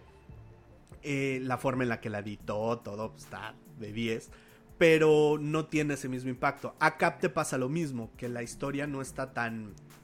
No es tan brillante como, como Inception. Entonces, Entre Interstellar y Tenet. A mí no me gusta Inter- In- Ah, no Interstellar. te bueno, gusta a mí, a mí Interstellar. Se me hace aburrida. No, no me parece nada mala. De hecho, me, me parece muy buena. El problema es de que se extiende demasiado. Y, y ya para cuando llegamos a las cuerdas, yo ya estoy así de la, la, la, la, la, la. O sea, ya, ya mi, mi mente se, se- se- se me va al carajo. Como mero. Pero, o sea, Tenet, digo, sí está entre sus... Es que el pro- Christopher Nolan está muy cabrón a hacer un ranking, mano. O sea, Sí, no. porque pues ¿dónde dejas a Memento? O sea... Pero sí pondrías a Inception hasta arriba. de Ah, no, tu- Inception, Inception y Dark Knight creo que son el top del top del top. Ok, entonces serían Inception, Dark Knight y después pondrías a Tenet, a Mem- Memento, Memento, Dunkirk. se me hace Memento. por, por la época en la que la sacó Oh. y por, por, por cómo lo tiene. Y sí, yo creo vendría de ahí Tenet, porque pues, sí me, me- Pero está muy bien. Y el otro problema que tiene es que, como buena película de Christopher Nolan, mira, si la ves tú lineal, o sea, si la, si la piensas como cualquier otra película, dices, ah, mira, pasa esto, pasa el otro, pasa aquello, se acabó. Ay, qué divertida estuvo, mira, qué bonita. El problema es cuando, si te pones a intentar ver las capas, o sea, si dices, o sea, pero ¿cómo? Pero está pasando esto, pero esto está al revés, entonces esto debería de pasar acá, pero un momento, y entonces el doctor Emmett Brown dijo que no deberíamos de esto, pero aparte tenemos esta otra teoría, pero esto, eh, eh, ahí es donde ya chingó a su madre la cosa, porque si, si intentas buscarle esa lógica, que muy probablemente muchos, le vamos a buscar, o sea, ya que sales de que has de, bueno, pero esto iba para acá o para acá o cómo estuvo el, el- ahí es donde realmente no puede, o sea, necesitas darle una segunda o una tercera pasada como todas las películas de Es de Nolan Christopher Nolan. para, para poder realmente decir, ah, creo que ya le entendí. Va Pero por eso, este como lado". dices, es de película de Chris- es algo de película de Christopher Nolan. Sí, Siempre pero la no te pasa tanto con Inception. Cuando saliste de Inception sí te quedaste así como de. No sé, depende de mucha de la de quién la ve. O sea, a mí sí hubo mucha No. gente que estaba bien pinche confundida con Al- esa pero es que a lo que voy es que Inception es más difícil verla lineal, ¿sabes? O sea, en, Inception era la intención como, como buscar esto. Acá no. Acá te digo que si, si lo piensas de manera lineal, es así de, ay, este, agarran tus cosas, abres la puerta, te sales, se acabó. Aquí no, o sea, pero la realidad es que dices, agarró las cosas, este, cerró la puerta, luego agarró las llaves y luego se salió. Ah, chinga, el orden no me macha, o sea, pero... Ay, olvídalo, se salió, eso es lo importante. La disfrutas más si no le intentas de encontrar como toda la coherencia. Ya para cuando salga en Blu-ray y ya no me Ya, Ya le la puedes ves, encontrar. ya la unas vuelves a 20 ver. veces y ya, ya encontraré lo- todos los hilos conductores. Pero, de que es una gran película, es una gran película. De que es una película que se tiene que experimentar en cine, se tiene, que, tiene que experimentar en cine. Sí, porque así es lo que hace Christopher Nolan. Y no Eh, está eh, tan es- mal en box office. Lleva 53 millones de dólares. Y pues para hacer COVID, güey. La verdad Sí, está no mal. o sea, te, estoy diciendo que, una, nada más estrenado en Corea y en Canadá. O sea, todavía no estrena en Estados Unidos, en México. Creo que en algunas partes de Europa, en Bulgaria, creo que Ajá. también se estrenó. Eh, Entonces, le- le- le- todavía no ha estrenado en mercados fuertes. Esta semana estrena en Estados no, no sé si esta o la que sigue estrena en Estados Unidos. Entonces, y para las salas, para cómo están, pues creo que tú, me, me estabas comentando que llevas... Sí, yo, yo mi experiencia fue yo quería irla a ver en IMAX y eh, la única pantalla IMAX decente de la ciudad está aquí a 15 minutos de mi casa. Pero en el caso de los teatros IMAX caben menos personas que en un teatro normal y entonces no sé cuántas personas cabían antes, a lo mejor, puta, voy a decir un número pendejo, 120, ahorita están metiendo 18, cabrón. Entonces, no hay boletos. No encontré nada, no encontré nada. Y pasa lo mismo, si un pendejo compró un boleto, tú no puedes comprar el boleto de al lado ya, güey. Ya te bloquea automáticamente. Aunque tenga ese, ese ya te bloqueó el asiento, ya perdieron ese. Entonces, supongo que va a haber funciones donde va a haber literalmente 10 güeyes. O sea, se ve muy triste. Yo que estoy acostumbrado a ir a la primera función de todas las películas, Sí, es pues, la está vacío. primera función donde de repente, y sobre todo pues una película como estas, güey. O sea, Sí, claro. te- te- se ve tan triste el, el- el- el cine, pues vacío, vacío, vacío, porque pues, está muy cómodo, lo que siempre soñó uno, ya sabes que dices, ah, ya huevo, yo voy a comprar los 10 asientos a mi alrededor para que no tenga nadie que me esté Chingando. tirando la pinche luz del celular en la cara. No, ahora sí, pues ya es realidad. Ya entras al cine y ya, es- ya parece VIP en ese sentido. Mi pronóstico van a tronar, güey. O sea, no, Pues es que no forma mames, güey. No, no hay forma. Está muy cabrón y, y qué, qué buena reseña. Me da gusto también que hayas tocado ese tema de cómo es el cine post-COVID, güey. Y lo que va a ser todo el puto año que sigue, muy probablemente, ¿no? O sea, Sí, todavía le cuelga un rato. un rato, pero se escucha muy interesante una vez más. eh, Gracias, Creo- por, gracias por sacrificarte. sí, gracias por, ser el primer sacrificarte. Fer. sacrificio. Lo, lo que tiene uno que hacer por ustedes, caray. Lo que se hace por amor.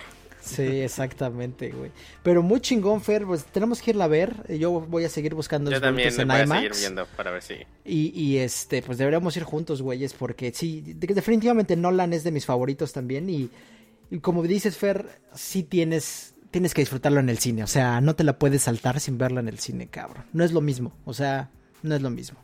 Pero muchísimas gracias, Fer, estuvo increíble. Eh, vamos a esperar dos semanas a ver si no te nos enfermas de COVID. 14 días. Y nos vamos a lo, a lo que sigue, muchachones.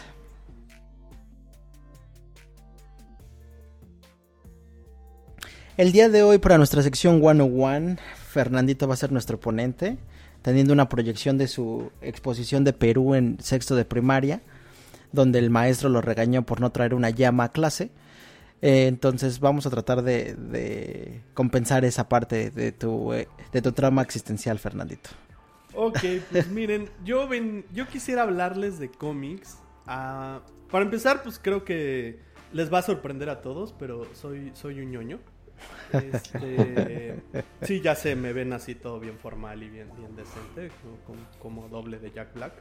Pero soy, soy, soy, un ñoño y me gustan mucho los cómics, pero siento que a veces es muy complicado entrarle a este mundo porque hay tanto en general, tantos géneros, tantos autores, tantos superhéroes, tantas editoriales, tantos números. O sea, si tú quieres ahorita empezar a leer un Spider-Man, van en el 900 y algo y no sabes, dices, puta, y tengo que leer los otros 900 que me faltan. O por qué este Spider-Man se llama Peter Parker y el que yo conozco se llama este, Miles Morales. O quiénes son estos villanos que no conozco. O sea, es muy, muy difícil el- el acceder el día de hoy a los cómics. Es que la verdad, hoy, hoy, como una persona que no conoce de cómics, empiezas a ver esto y es intimidante ya. la Es, sí, es tan fácil como que entras a una tienda y no sabes para dónde jalar ni qué agarrar, güey. Así de fácil. Y, y a veces son muy... Además de todo eso, estamos hablando de que ya existen ciertos términos y existen ciertas cosas que, que- que te empiezan a... a- a- a- o te abruma el, estar escuchando. No, pues este... es que una compilación, un TPB, qué arco, qué...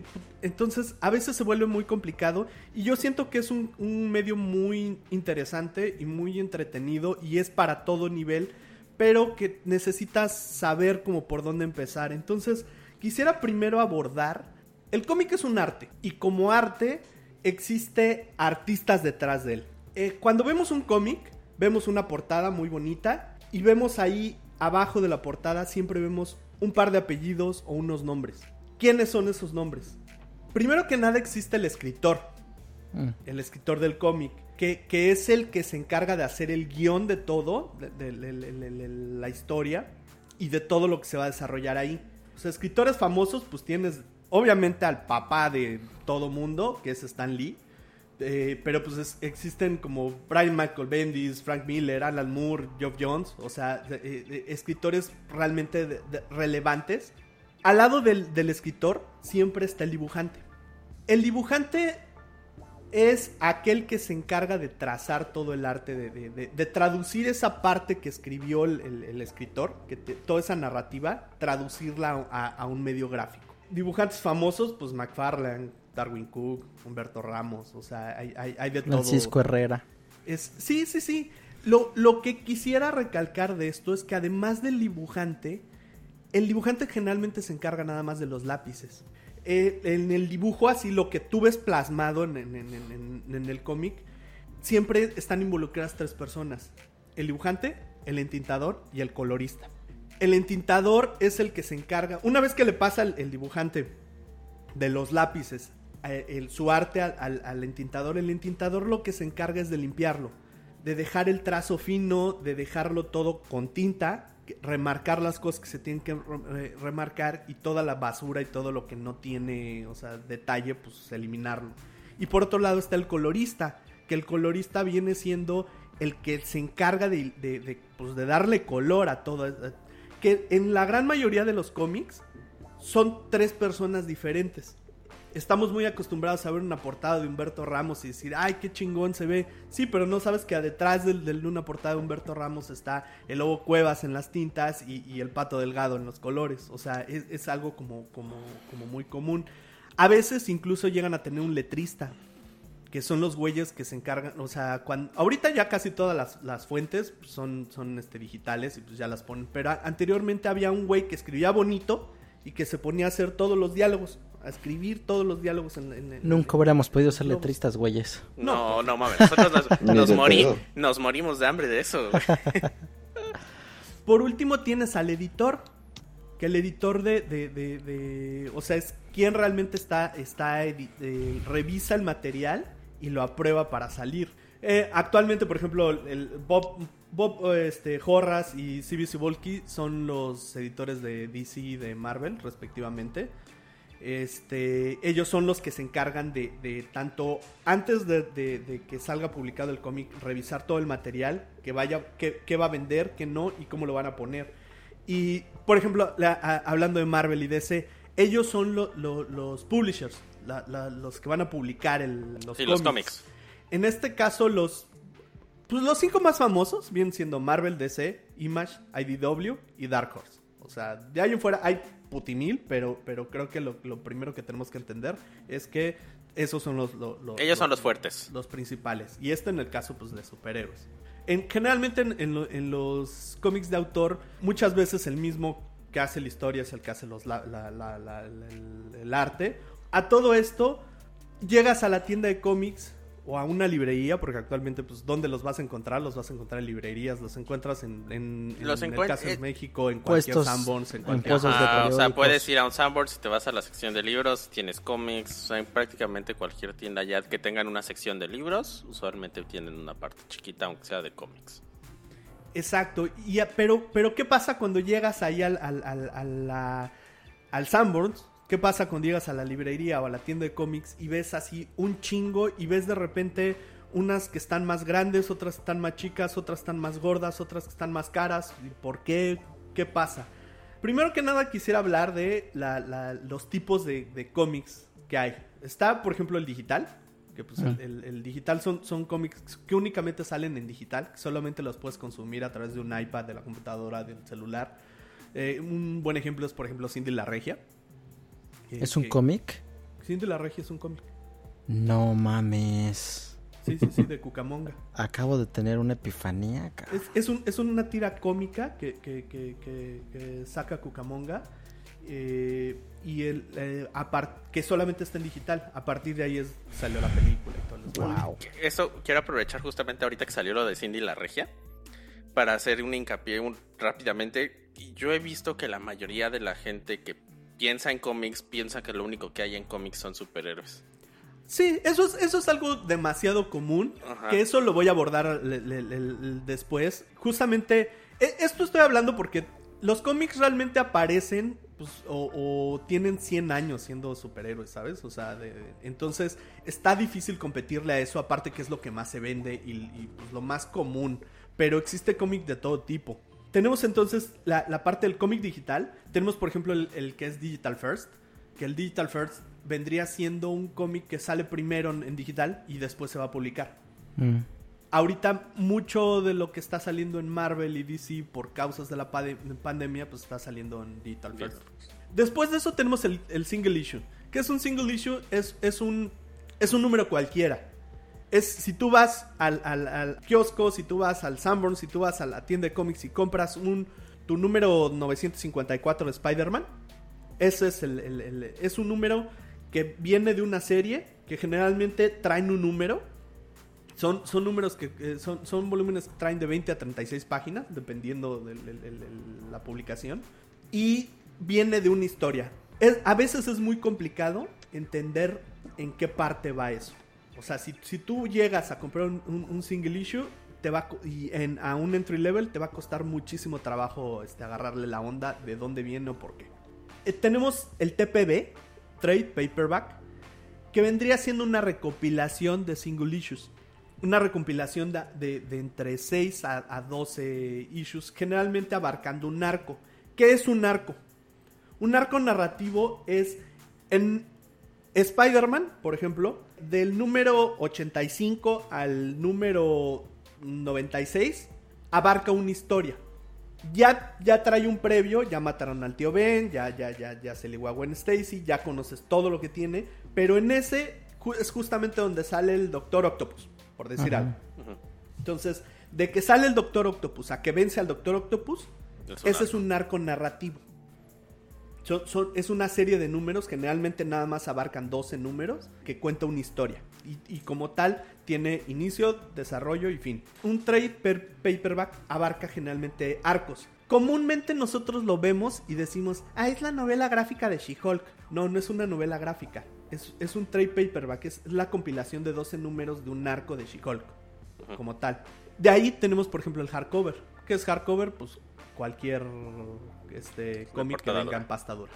Exactamente. Tienden a ser más caros, sí. Personalmente a mí no me gustan mucho esos porque son a veces difíciles de leer, ¿sabes? O sea, cuando los abres, No, los, no se abren por completo. exactamente, Ah. sientes que O no sea, se tú podrías conseguir el, el trade paperback de She-Hulk y también el hardcover de She-Hulk y es exactamente la misma información, simplemente una presentación más de lujo. Exactamente. Ok. Algo que tienen también en común esos que manejan el mismo formato. Llámese el mismo tamaño y las mismas páginas. Básicamente es encuadernar Los cómics. Le- Claro. le, dieron una presentación más coqueta. Más cool. Ajá. Y, y te digo que es, eso, es, eso es una manera también un poquito más eh, amena de entrar, porque compras y trae una historia completa. No es como te digo, cuando compras un single, un, un single issue, pues no sabe, o sea, viene de algo y va a algo, pero pues no sabe No realmente. Sí, sabes. a de una de otra manera aquí ya tienes el arco completo que pues, tienes un inicio, un punto medio y un final. Exactamente. Cuando no tienen el mismo formato, se le llama digest. Ok. Que, que generalmente vienen más chiquitos, como en tamaño fanzine o manga, o, o sea, a, a ese tipo de, de- de- de ediciones se les llama digest, como la versión de bolsillo. Mm. Ajá. Existen otros que son una compilación de más números, que se les llaman omnibus. Son unos libros así gordotes, que generalmente eh, son una compilación entre 24 y 36 números. Que además de tener eso, tienen arte extra, tienen le- le- las portadas variantes, tienen a, a veces este, notas del editor, notas del, del- del- del dibujante. Y vienen siendo unas cosas así gordas, de muchas, muchas páginas. Y es eso, eh, un omnibus es la compilación de más o menos como cuatro trade paperbacks. Ahí, ahí- ahí puedes encontrar como historias completas y eso, si son más caros, sí, o sea, llegan a costar 300, 400 pesos porque son muchísimo más gordos, Pues es que tienes mucho más contenido. tienen más contenido. Eh, Civil War, por ejemplo. Civil War es un evento Ah. dentro de los cómics. Así como, como eh, fue un evento Avengers Disassembled, como fue un evento este, Final Crisis. ¿Qué es un evento? Es cuando muchos números de toda la editorial se combinan para generar una historia masiva. Generalmente los eventos tienen el- la historia principal, el arco principal, que en este caso, por ejemplo, Civil War, era una historia que abarcaba, no me acuerdo si eran seis o ocho números. Creo que eran siete, de hecho. Este, eran siete números, que era Civil War 1, Civil War 2, Civil War 3, y toda la historia la podías leer en siete números. Pero también existía por otro lado el- la parte de, de- de Civil War Wolverine, de- Civil, Civil War Spider-Man, Civil... A esos, se- a esos números se les llama tie-ins. Sí, que son complementos realmente a esa historia. ¿no? Son complementos de todo eso, pero siguen la numerología del, del- de Spider-Man, o sea, sigue siendo Spider-Man 215, Spider-Man 216, pero eso- esos son tie-ins a el evento principal que es Civil War. Una vez que se acaba el evento, continúa toda la, la- la- la saga, si es que sigue existiendo el número, porque generalmente los eventos es donde les encanta matar, revivir, cambiar personajes. Mover todo. Exactamente. Al, al- a lo güey. Por otro lado, tenemos las OGNs, OGNs, que son las Original Graphic Novels. Mm. Lo que, lo que vendrían siendo las, lo, lo que nosotros realmente conocemos como, como novela gráfica. ¿Qué es eso? Es un número, es, un, es, es- una historia completa que abarca, puede ser larga, corta, pero la cualidad es que es en un solo número viene toda la historia. Es como, como el equivalente a, una- a- a un libro. Si tú compras La Isla del Tesoro, eso es, un libro completo. Eh, novelas gráficas, por ejemplo, eh, The Killing Joke es una novela gráfica. Es un, un issue que está ajeno a todo lo demás, que no tiene numerología, tiene, tiene un inicio y un final. Eso es como lo, lo- lo- lo que tiene. ¿sí? Y eso puede entrar como en otro, o sea, puede ser de un universo o puede ser de otra cosa o, Exactamente. o sea, está- no, no está vinculado. Tiene que ser del, del- de vinculado. O sea, puede, tiene- ser un, puede ser un evento totalmente aparte. Puede ser un evento totalmente aparte en el caso de superhéroes o puede ser algo distinto. O sea, puedes tener una novela gráfica de otra cosa. O sea, Oh, eh, existen novelas gráficas, por ejemplo, de Superman, Paz por la Tierra. Es otra cosa que no tiene nada que ver, pero pues fue porque el escritor y el autor dijeron, ¿saben qué? Vamos a hacer una historia aparte, pero no la vamos a serializar, toda la vamos a comprender en un solo volumen. Punto. Ok, ok. Hay un error que es muy común, que por ejemplo Watchmen no es una novela gráfica. Watchmen es una limited series. Es una serie limitada. ¿Por qué? Porque Watchmen sale en números. Tú tienes Oh. Watchmen del 1 al 2. No, no tienes Watchmen este, completo. O sea, si tú ya lo puedes comprar en una recopilación, un TPB, en un ómnibus, todo jun- junto. Pero, Pero originalmente era número. originalmente salió en, en fascículos. Que esa es otra, las Limited Series. Las Limited Series son, son generalmente son, son series que sí van a concluir, pero alrededor de 6, 12 números. Y tienes de esas también tienes las, las maxiseries, que las maxiseries vienen siendo historias que van a tener un inicio, un clímax y un final completito, que no tienen nada que ver con lo demás, pero se extienden a más de 12 números, a 12 volúmenes. Pueden llegar a ser 24, 36, pero que siempre van a tener un final.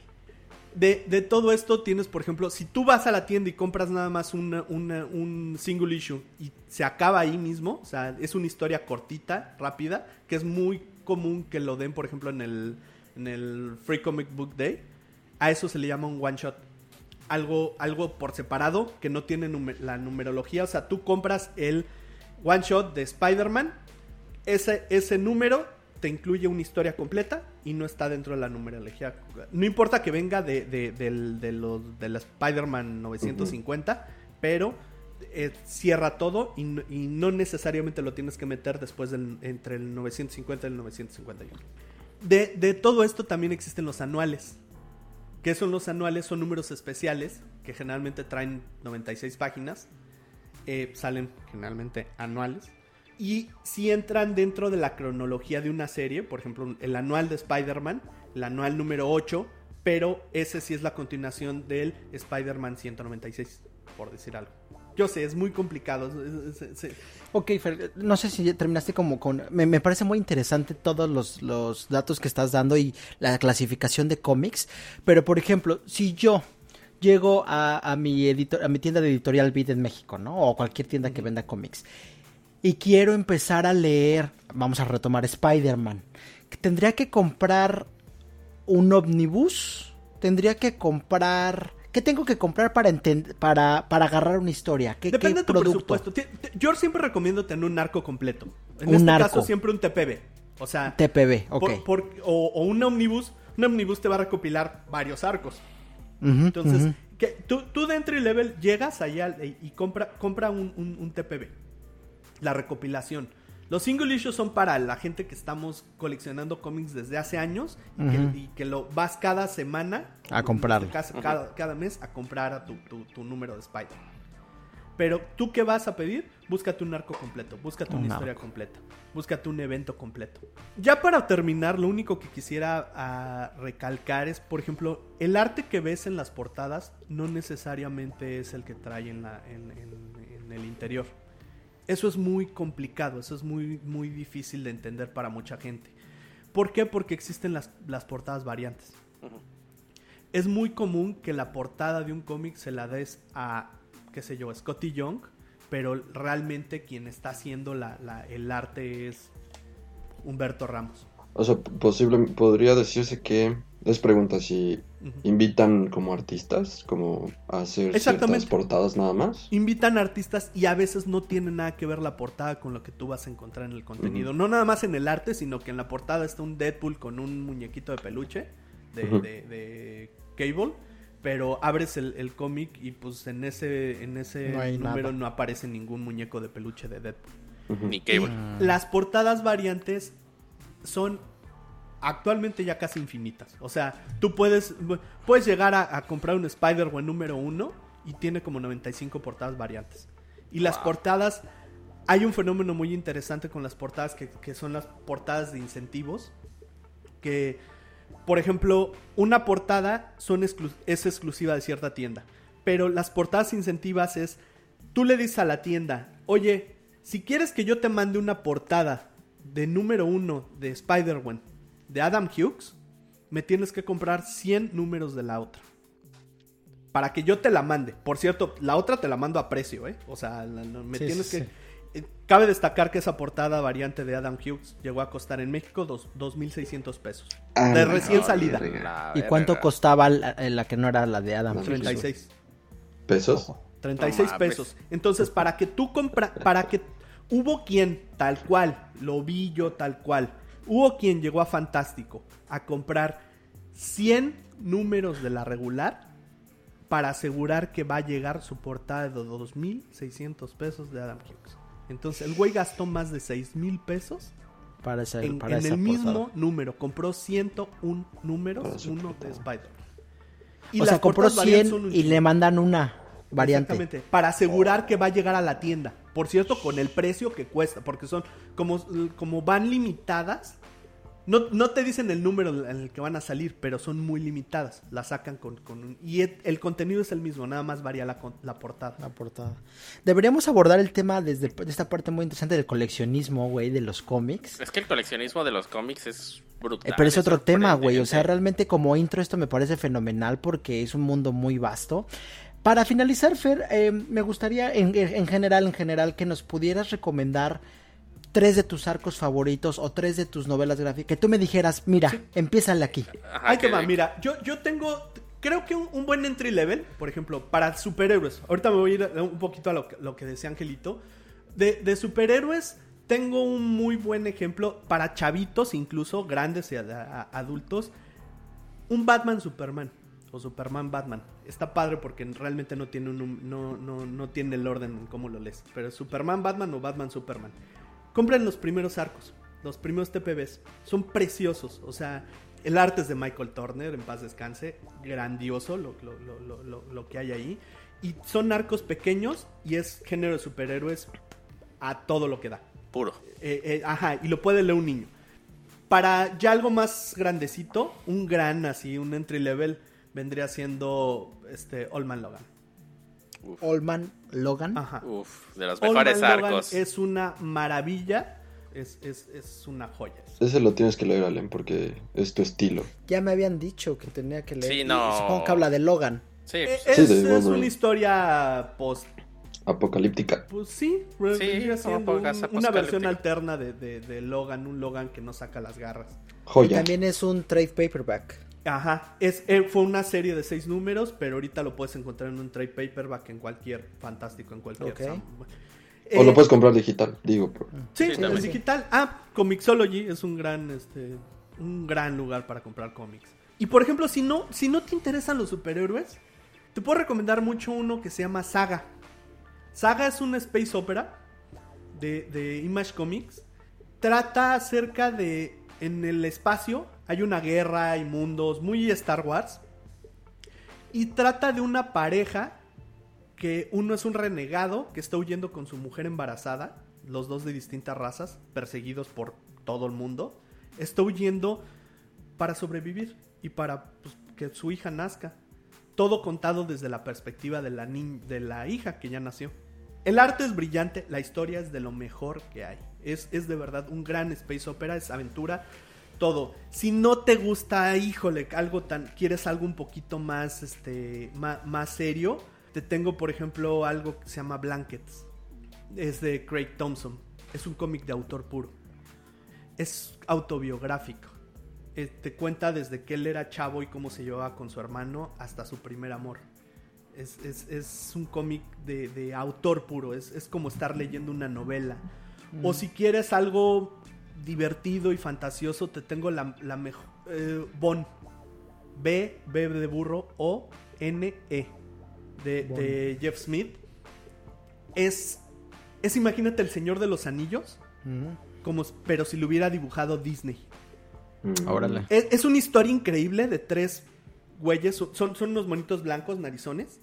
Muchísimo más oscuro que se lo hubiera dibujado Disney. O sea, pero, pero el- el- más que nada el arte es a lo que me refiero de que está Ajá. muy, muy caricaturesco, Muy bonito, muy- Con, un, con, con diversas historias. De verdad es como el Señor de los Anillos. O sea, te puede tener desde batallas épicas hasta carreras de vacas, hasta... Es una cosa brillante. Un solo número gordote, así, porque eran, bueno, más bien un solo volumen de la compilación con todo Bon. Increíble. Y ya por último, Mouse. Mouse es un gran, es un, es una belleza, güey, sí. Mouse es ese libro que se lo, es ese cómic que se lo puedes poner a tu abuelito. Tal cual. Mouse es una historia que te narra eh, las vivencias de una persona que sobrevivió al holocausto.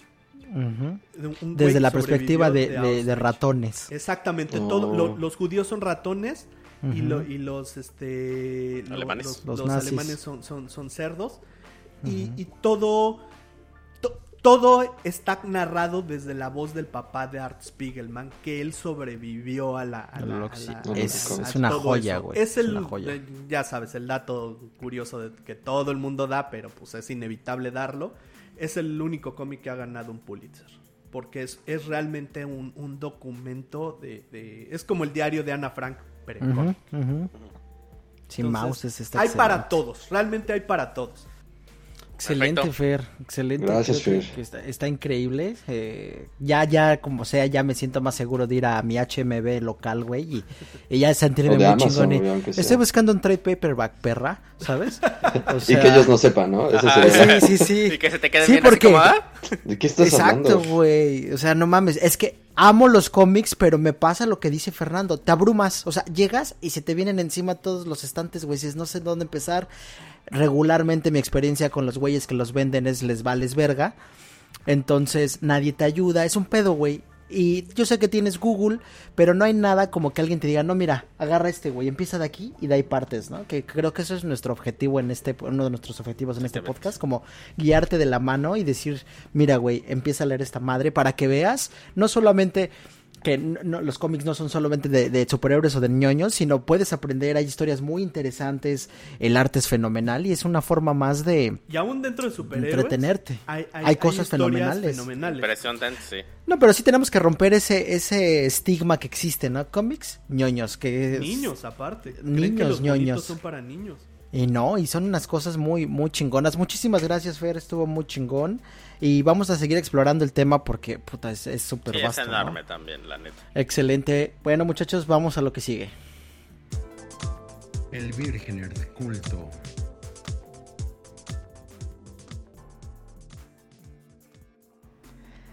Y ahora sí, muchachos, a lo que nos truje chencha, decía mi abuelita.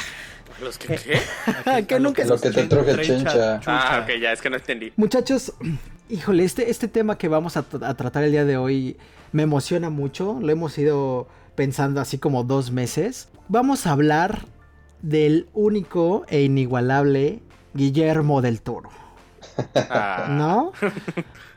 O sea, El dios de los nerds. El dios de los El nerds, o sea, la nerds. verdad, aparte, como ya sabes... Mexicanos. Ajá, y además de los mexas, güey. Todos, todos tenemos un altar, güey, del, del Totoro. Es mexa, es gordo, es adorable, es Lo puedes abrazar. ñoño. ñoño. Y hace cine de terror y suspenso, güey, ¿qué más puedes pedirle a la vida? Y de güey? O sea, criaturas, ¿no? Porque también... bueno, o sea... Y además si le escribimos diciéndole, señor del Toro, nos, nos da dinero para ir a un festival de podcast, nos va a dar el dinero.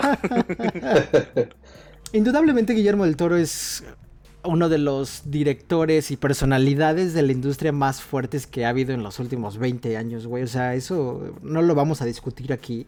Lo verdaderamente importante y lo que creo que vale la pena es todo lo que estamos haciendo, ¿no? O sea, todos los perfiles que tiene, güey.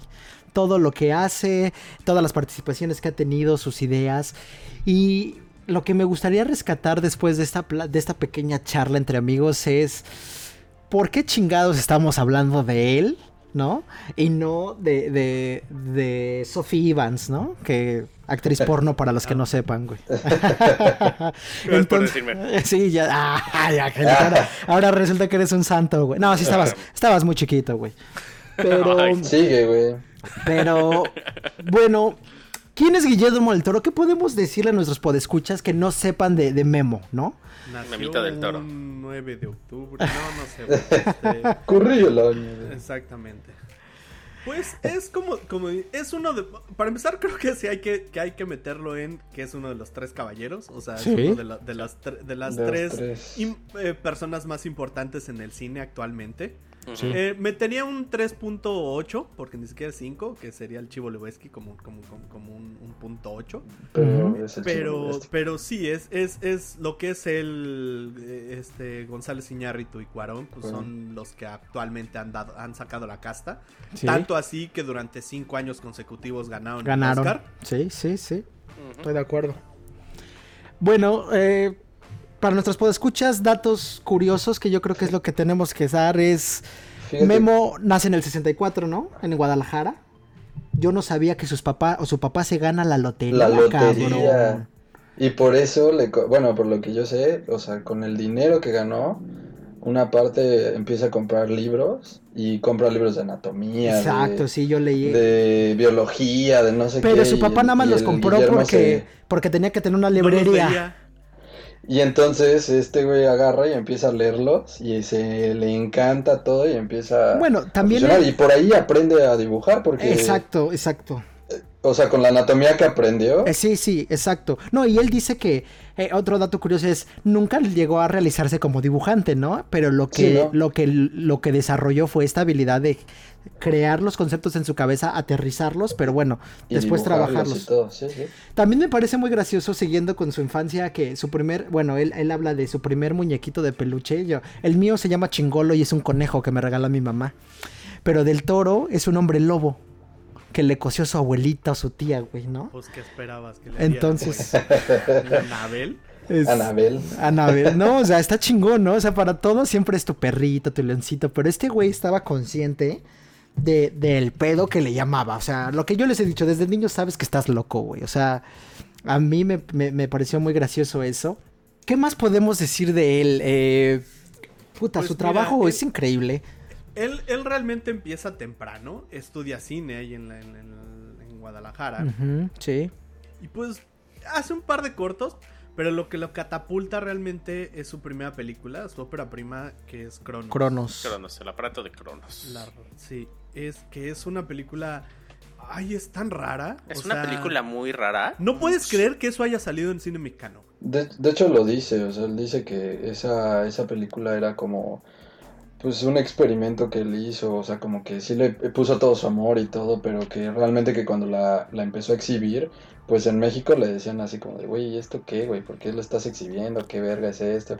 Y cuando empezó a jalar como más, o sea, cuando ya México dijo, ay, hay que ponerle atención, es cuando la nominan a Cannes. A un Cannes, thriller de vampiros Exacto. en México. Sí. Básicamente, básicamente. Básicamente. Él siempre lo ha dicho, él siempre fue un misfit, ¿no? Él siempre dice, yo soy un Sí, misfit, sí. nunca encajé ni en mi tiempo, ni en mi casa, ni en la industria, Nada. hasta Cronos en Canes. Esa es su gran catapulta. Qué bueno que mencionan Canes, porque me, me, me caga que de repente digan, y ganó nueve Arieles, y dices, bueno, sí tenía mucho con qué lavar su ropa, güey. O sea, o sea, la verdad, me- me- me- siempre me ha parecido ridículo que el cine mexicano tiende a premiar a quien primero lo llenó de caca, güey.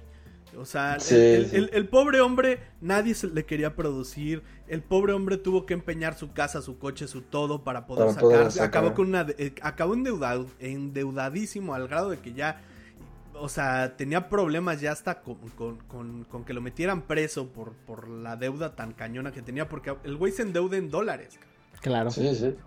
Y, y jala a un actor como Ron Perlman. Ron si Perlman, no cabrón. era. El Ron Perlman de ahorita, pero era Ron Exactamente, Perlman. pues, Pero era- sigue era siendo. ajá. Exacto, Sí, sí. exacto, no optó por talento local barato, güey, ¿no? Sí, o sea, sí. él, él, él decide eso. Para los que no hayan visto Cronos, de verdad su ópera prima es espectacular, eh, la historia es increíble, los props que tiene, el maquillaje. El maquillaje. A mí el Es- aparato me encanta. se me El aparato como- está el, fenomenal. y la- Es que es el mecanismo. Eh, O él se especializa en eso. De hecho, tiene, tiene su empresa de, de- de- de maquillaje que se llama Necropia. Necropia, la, sí. la- la funda con uno de sus amigos. Y, y durante mucho tiempo. Le, bueno, a la fecha sigue, sigue siendo uno de los lugares a los que mandas a hacer este maquillajes y Maquillaje. artefactos de Sí, es cierto. Y, y, y cómo vemos desde ahí que pues le empieza a gustar este esta onda como de bichos raros y engranes. Pues es que es su, es su pedo. No, no, sí, sí, pero, pero o sea, desde el principio, ¿no? O sea, siempre se ha mantenido como fiel a eso. Desde la número uno empezó a- con los engranecillos o doraditos y el contraste entre la sangre y todo lo demás. Y mucho rojo. Tiene, mucho rojo. rojo. tiene un corto de 1987, Cronos fue en el 93, en el 87 es una madre que se llama Geometría. Eh, es un corto de 6 minutos que yo no lo conocía hasta que, que empezamos a hacer esta pequeña investigación. Está par- también en Criterion. Y no mames, es el mismo principio, es... eh, Te das cuenta que el maquillaje va por el lado de Cronos. O sea, en Cronos es obviamente mucho más pulido, pero en Geometría ya tiene esta idea. Y el, la- no, no les voy a spoilear nada, pero chéquenlo.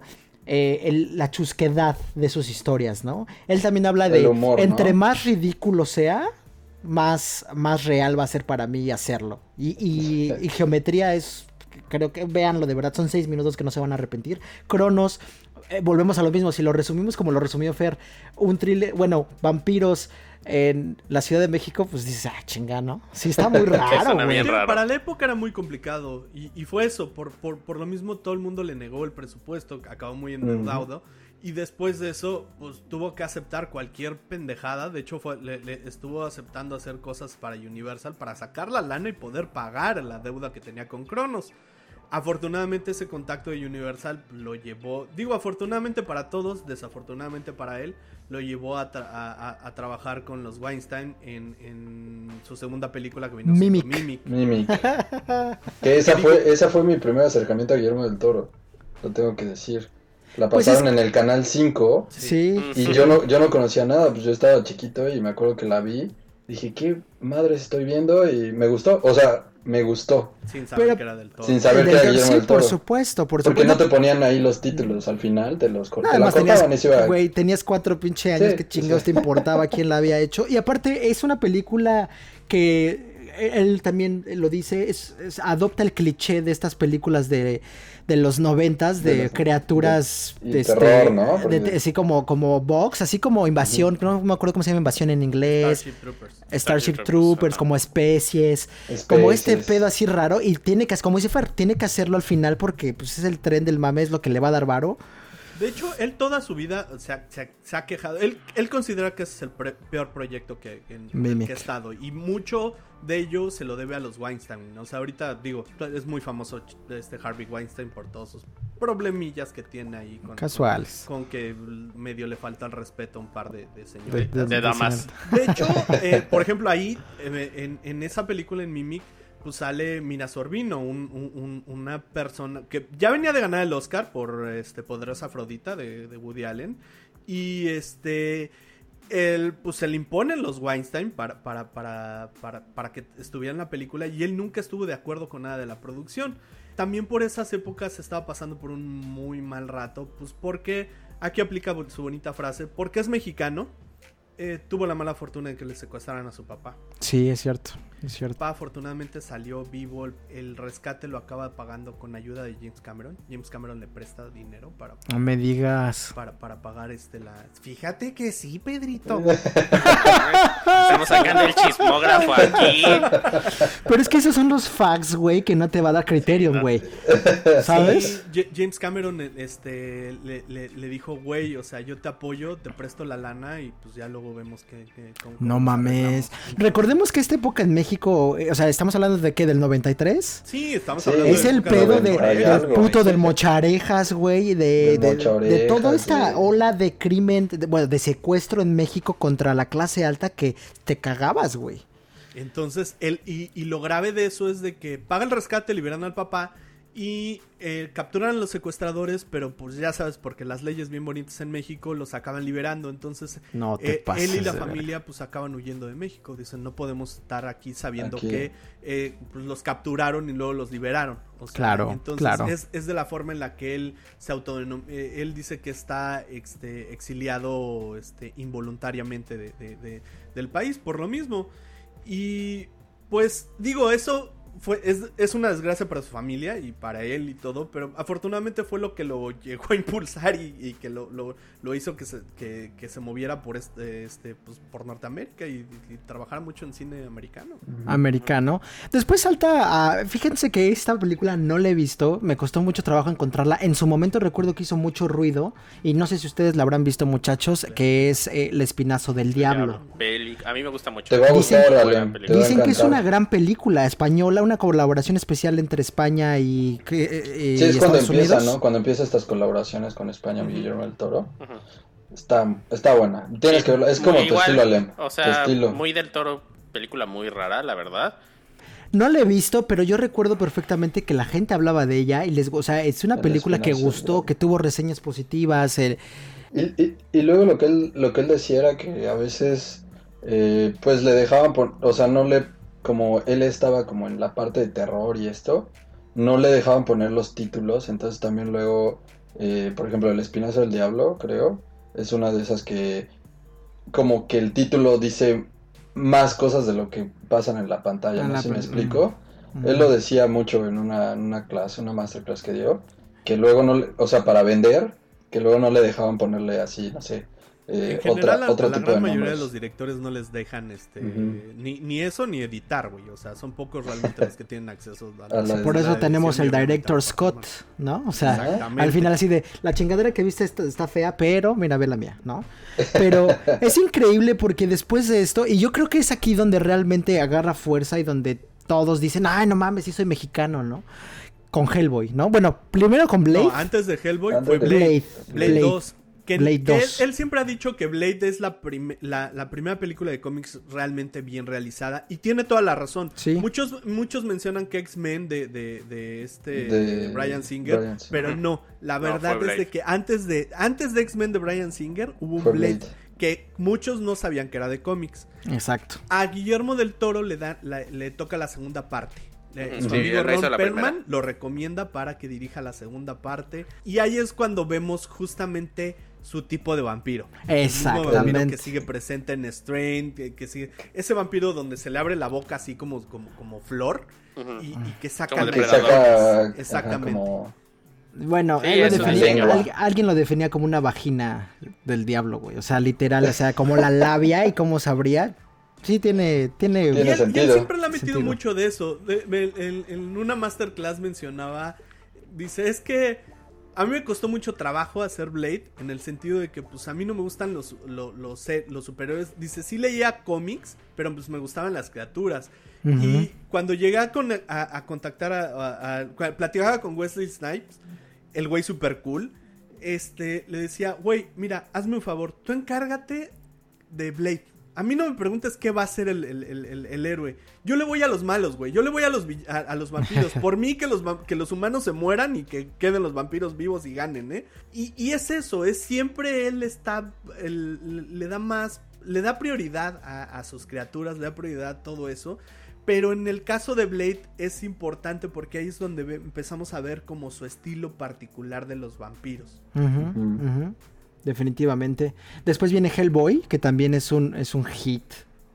No, o sea, ¿Qué, es qué mejor que él para hacer para eso? ser Para ser Hellboy, güey. Las criaturas, Fantasy. güey. El, el- y llama a su la- compa. Exacto, exacto. Su arte muy Lovecraft- Lovecraftiano, Craftiano, todo el tiempo sí. se, se nota claramente que está muy influenciado por Lovecraft. Y este, y pues Hellboy, pues es Güey. todo. o Al- sea, como anillo al dedo. Exacto. Como anillo aparte- al dedo. Aparte yo no sabía que tiene como sus sketches y pues él hizo el sketch de, de cómo se vería y cómo se verían los, los, los personajes, cómo se vería el, el Sapiens, ¿cómo se llama? El, Ape Sapiens. Bueno, el Ape Sapiens, o sea, pero lo, lo padre que se me hace de él es que él lo hace, o sea, él dice, a ver, tengo esta idea, lo voy a Así va a ser, exacto. y después ya veo qué hago, ¿no? Pues es que él Sí, sí. siempre lo Así va a hace. ser. O sea, él Es una, sí, esa es su maestría, las criaturas, ¿no? El, el diseño y desarrollo de criaturas, güey. Eso es lo que él dice, eso es lo que a mí me apasiona. Los monstruos, la- la- las tripas, ¿no? Lo, lo cómo se les ve. Y en Hellboy creo que, puta, como dice Fer, fue excelente. O sea, fue, qué mejor proyecto que ese para demostrar lo que podía hacer con las criaturas. También ahí es donde conoce a Doc Jones, el, el- el actor que está El debajo de- de Ape Sapiens y que a fin de cuentas vendría siendo como su actor favorito, su actor Principal para interpretar a todas esas criaturas. Las criaturas. Él, él es un actor muy largo, muy alto, muy, muy, y- Muy delgado. Delgado. y aparte flexible. Entonces el güey da para unas poses, da para unas cosas muy Unos movimientos, Exactamente. ¿no? Está muy- Un Sí, nombre sí, muy sí. peculiar. Sí, porque se ve, no se ve humano. Hay, hay posiciones que toma que no se ve humano, que lo volvemos a ver más adelante eh, en Pants Labyrinth, ¿no? Ajá, Laberinto. Chico, Él es, el, él es el fauno, fauno. eh, que también, yo creo que también aquí Pants Labyrinth eh, ya, ya este, la nominan o gana como mejor película extranjera. Eh, no, No. está nominada. Está no nominada. Gana, gana Tutsi ese año, una película alemana. Tuvo creo que seis nominaciones al Oscar, de los cuales nada más gana dos.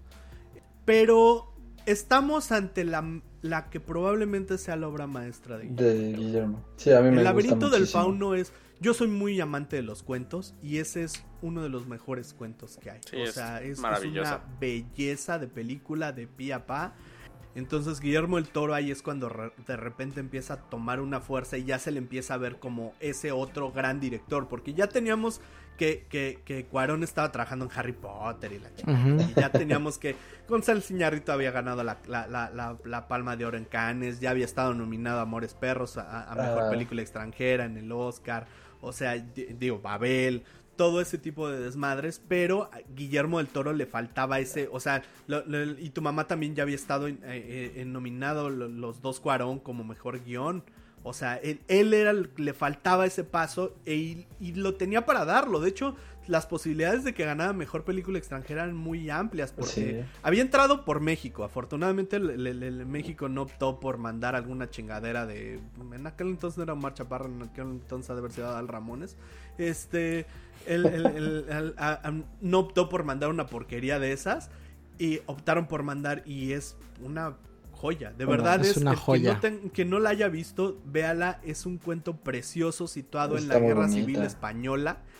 eh, con unos tintes pues muy obscuros, pero a la vez muy románticos, muy bonitos. Hay quien dice que es que, que es que, que es una de sus películas más tristes. Yo digo que no. Yo digo que es uno de sus cuentos más lindos. O sea, tiene unas cosas muy bonitas. Muy, muy chingonas, definitivamente. Ah, ¿Qué más tenemos? Hellboy 2, obviamente, donde Hellboy repite, repite un poquito. Su Romperman. anterior, pero ahora ya, ahora ya mete sus vampiros, porque salen vampiros, ¿no? Son No, dos son blanquitos. unos, ajá, son, mete una especie de vampiros y lo que ahí me lo que yo quiero quisiera destacar de Hellboy 2 vendría siendo esa bonita animación con la, con la que explica el, el ejército Mm. dorado, que es una Está padrísima, sí. Porque esa es otra, eh, él también está muy enamorado del él está muy enamorado de lo clásico. Entonces, lo- como antes los monstruos en ¿Qué? el cine clásico se hacían con stop motion, pues el güey está, le gusta mucho eso, el el stop motion. Y ahí tuvo la oportunidad de hacer un muy buen stop motion Sí. contándote la historia. Muy chingón. Siento que está enamorado del arte, ¿no? O sea, está enamorado de que. No, no tanto como de lo clásico, de lo que se vea bien. Pero, pero sí va cuente más mejor al- la él, historia él para te él. lo dice, o sea, la- la- las narrativas y las técnicas artísticas de los últimos 15, 20 años no tienen comparación con, con- con lo que era antes. O sea, antes Sí, sí, sí, se hacía claro, claro. cine, un cine muy artesanal. Actualmente, pues cualquier baboso hace cine, si no, pues pregúntale a Omar Chaparro. pregúntale a- Hablando Sí, de él-. Él, él habla del cine, él, para él el cine, el, el cine en su punto más alto, en el punto que le dice el perfecto, es justo antes de ponerle sonido. O sea, para él era la expresión más pura de cine, ¿no? Y tiene sentido, güey. O sea, al final no tenías el sonido para expresar muchas ideas y, Y recaía completamente en, en un medio En tus visual y en. Y eso está muy cabrón, o sea, su percepción del cine obviamente es superior, le gira la ardilla durísimo. Pero además de, la- de las artes, después de eso también no solamente le da por, por, o sea, no solamente eran sus películas, sino que a partir de que ya tiene ese nombre, a- del laberinto del fauno, empieza a apoyar, y de Hellboy, empieza a apoyar a mucha gente. sí. Y ahí es cuando empieza, empieza a trabajar esa otra... esa otra faceta que, Su a mí me encanta. A mí a veces me gusta más que como director, me gusta más como productor. Eh, lo que llega a ser, por, por ejemplo, después de eso, em- apoya películas como Los Ojos de Julia, un- una película preciosa de, de- de- de española, y una que todo el mundo conoce, este, El Orfanato, El orfanato. el orfanato. que pues trae todo ese tinte con, pues muy a su estilo, ¿no? Y, y ya empieza, ahí pa- parece entonces también se hace muy amigo de Chuck Hogan y empieza a trabajar lo que vendría siendo su novela. Si bien él no le escribe, toda la idea es de él, eh, The Strain. The Strain. The Strain. Eh, saca la primera, en español se llama Nocturna. La- es una serie de tres libros recomendadísimos, donde cuenta igual, es un- una historia de vampiros. Quien le dé hueva a leerlo, también hay una serie de televisión, no tan bien contada, pero pues los efectos están bien chingones. Este, y ahí es cuando dices, el güey empieza a explorar otras cosas, tío, ya está escribiendo libros, ya está produciendo películas, ya está buscando, apoyando a su a, sus, a sus cuates, o sea, ya también produjo junto con los tres este, los tres caballeros producen la chingadera esta de Rudo y Cursi y le da el apoyo a este al güey del libro de la vida. Jorge Gutiérrez. a Jorge Gutiérrez. Le da el apoyo a Jorge Gutiérrez y hace el libro de la vida. exactamente Guillermo del Toro usualmente en las películas que produce se, Se involucra, involucra mucho, muchísimo. muchísimo. A sí. tal nivel de que a veces los directores vienen siendo, uh, eh, eh, estando en segundo plano y el que toma la, la, la, la- Él lo dice en sus masterclass, ¿no? O sea, eh, te, te cuenta de que de repente dice, sí, pues llegan luego lo- los güeyes de diseño, los güeyes de concepto, y, y- y les digo, a ver, échenme sus ideas. Todas las voy a recibir, todas las voy a Pero aceptar, yo voy a decidir qué. pero yo siempre tengo la, la- la razón. La razón. Esa es la única condición que les pongo. Yo les acepto todas sus ideas, pero yo siempre tengo la razón. Y, y eso es lo que pasa con sus películas. Es así de, yo les voy, yo te, yo te voy a producir, amigo mío, la, la- la- la película, La película. pero yo le tengo que dar el vis- visto bueno, sí o no. Entonces, eh, está muy involucrado es, eh, en todos los proyectos que hace, desde eh, su, su serie de Troll Hunters hasta Hunters. Mamá o Scary Stories to Tell in the Dark. No, y siguiendo con esta parte que dices, Fer, que, ya le juega a otros, a otras eh, industrias, no olvidemos que produjo, bueno, que, dirigió eh, lo que tuvimos como Silent Hills. Antes de eso, el güey ya había intentado con un, con un este, videojuego que se llama Insane. Le Ujú, iban a dar Insane. la parte de- de- del, del- videojuego, pero desafortunadamente... Ese güey siempre ha tenido una muy, muy, muy mal- mala suerte. Con los Con videojuegos. los Sí, videojuegos. porque ya es algo que quiere cazarlo mucho tiempo y nada más no se le... Oye, pero, pero ese, ese playable teaser Sí, sí. de, Silent Hills. de Silent Hill, güey. No tenía madre, güey. Hermoso. O sea, Pues es que eran dos, y me van a pegar, pero eran dos de las mentes más brillantes de nuestros tiempos, haciendo un videojuego de terror. Norman Reedus No, y. Guillermo del Toro. Norman ¿quién, somos- quién es la segunda persona? Digo, porque Guillermo Hideo del Toro me Kojima, queda- muchachos. Lo odio, no, Hideo Ah, Kojima. ese güey. No, güey, pues también es un güey que está en otro pinche plano temporal diferente, güey. Y cuando Más bien sale está el en un teaser, medio diferente, güey. El güey debería de ser director de cine más De que de cine. videojuegos. Sí, le gusta más el pedo cinemático. Sí, Sí, yo luego, creo luego que se nota en sus juegos. Yo creo que al revés, güey. O sea, Hideo Kojima no pudo ser director cinematográfico, le hizo los videojuegos que era lo que se le daba. Guillermo el Toro no pudo dibujar y se hizo director de cine, ¿sabes? Ahí te, te balanceas, güey. Y bueno, Silent Hills es una historia que eh, quiero que me ayuden a contarla, historia pero... es un cuarto. Es una historia Ah, bueno, trágica. Güey, hablando Silent del- Hills es un, del, videojuego. Del videojuego De este. sí, sí. Lo que le pasa para nuestros podescuchas, lo que pasó es. Se junta con Hideo Kojima, que es un director de videojuegos muy reconocido, y generan un demo de 15 minutos tal vez de un juego Ah. de terror. Se Además, supone que era un teaser. Nadie sabía que era, ajá. O Nadie sea, sabía. Lo, an- lo anunciaron así como. Lo anunciaron como Playable Teaser en una conferencia de Sony y dijeron: Esta madre está para bajar ahorita. Exacto. La gente la bajó No, y hasta que la terminaron y vieron que. La cosa que es de- que no era fácil acabarla. Ajá, Entonces es muy en difícil. foros se empezó a hacer así de yo ya tengo el dedo, yo ya tengo la tengo- llave, ¿qué hago con esto? Ah, yo lo metí aquí y a partir de ahí la, la comunidad se empezó a platicar entre ellos y alguien al final, de, como después de una semana, alguien pudo resolver el juego y cuando dicen, güey, acaba y es el juego de Silent Hill, porque el, el- el- era un teaser. Y sale Norman Reedus. Norman Reedus caminando en una calle que decía Silent Hill. Y empieza la musiquita Silent Hill. Y todos. Que aparte, que aparte. Norman Reedus en ese momento estaba de fama porque venía de The Walking Dead. Estaba con todo. Por Entonces todo, todo estaba machando perfecto. La verdad es que yo, yo ni tenía PlayStation y lo jugué. Fui a la casa de un amigo y lo, lo jugué. Sí, Y no, la ¿qué- gente qué se volvió loca cuando ¿Qué es vieron esta? Hideo Kojima, Sí, Guillermo no. del Toro y Sí, yo sí me mojé. Sí, no, increíble.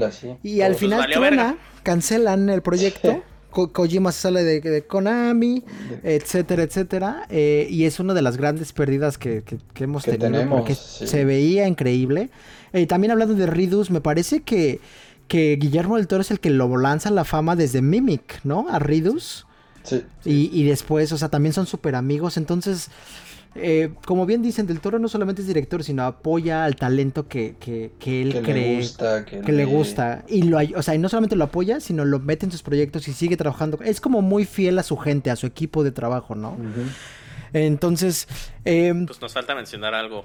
Pacific. Rim. Pacific Rim. Pacific Rim Es el, Eh. el sueño húmedo de cualquier niño de 8 años. De- Pero la 1, ¿eh? Hay que aclarar. Sí, la uno, primera. la primera. Yo creo que No. todos la fuimos a ver al cine y este, yo estaba así, ¡wow! Esto es perfecto. Es como la película de Evangelion que no debería de salir jamás. O sea, le- le- yo, yo ya tengo, con, yo, con ver Pacific Rim ya tengo para, para cumplir esa ansiedad, de- sí. esa necesidad de una película de Evangelion. Pero sí, Pacific Rim es... eh, también cumple otro de sus sueños de niño, que son robots gigantes, y Los kaijus. kaijus, él como dice, pues es que eh, son alebrijes, güey. Al final del día lo que estamos trabajando son alebrijes y, y este...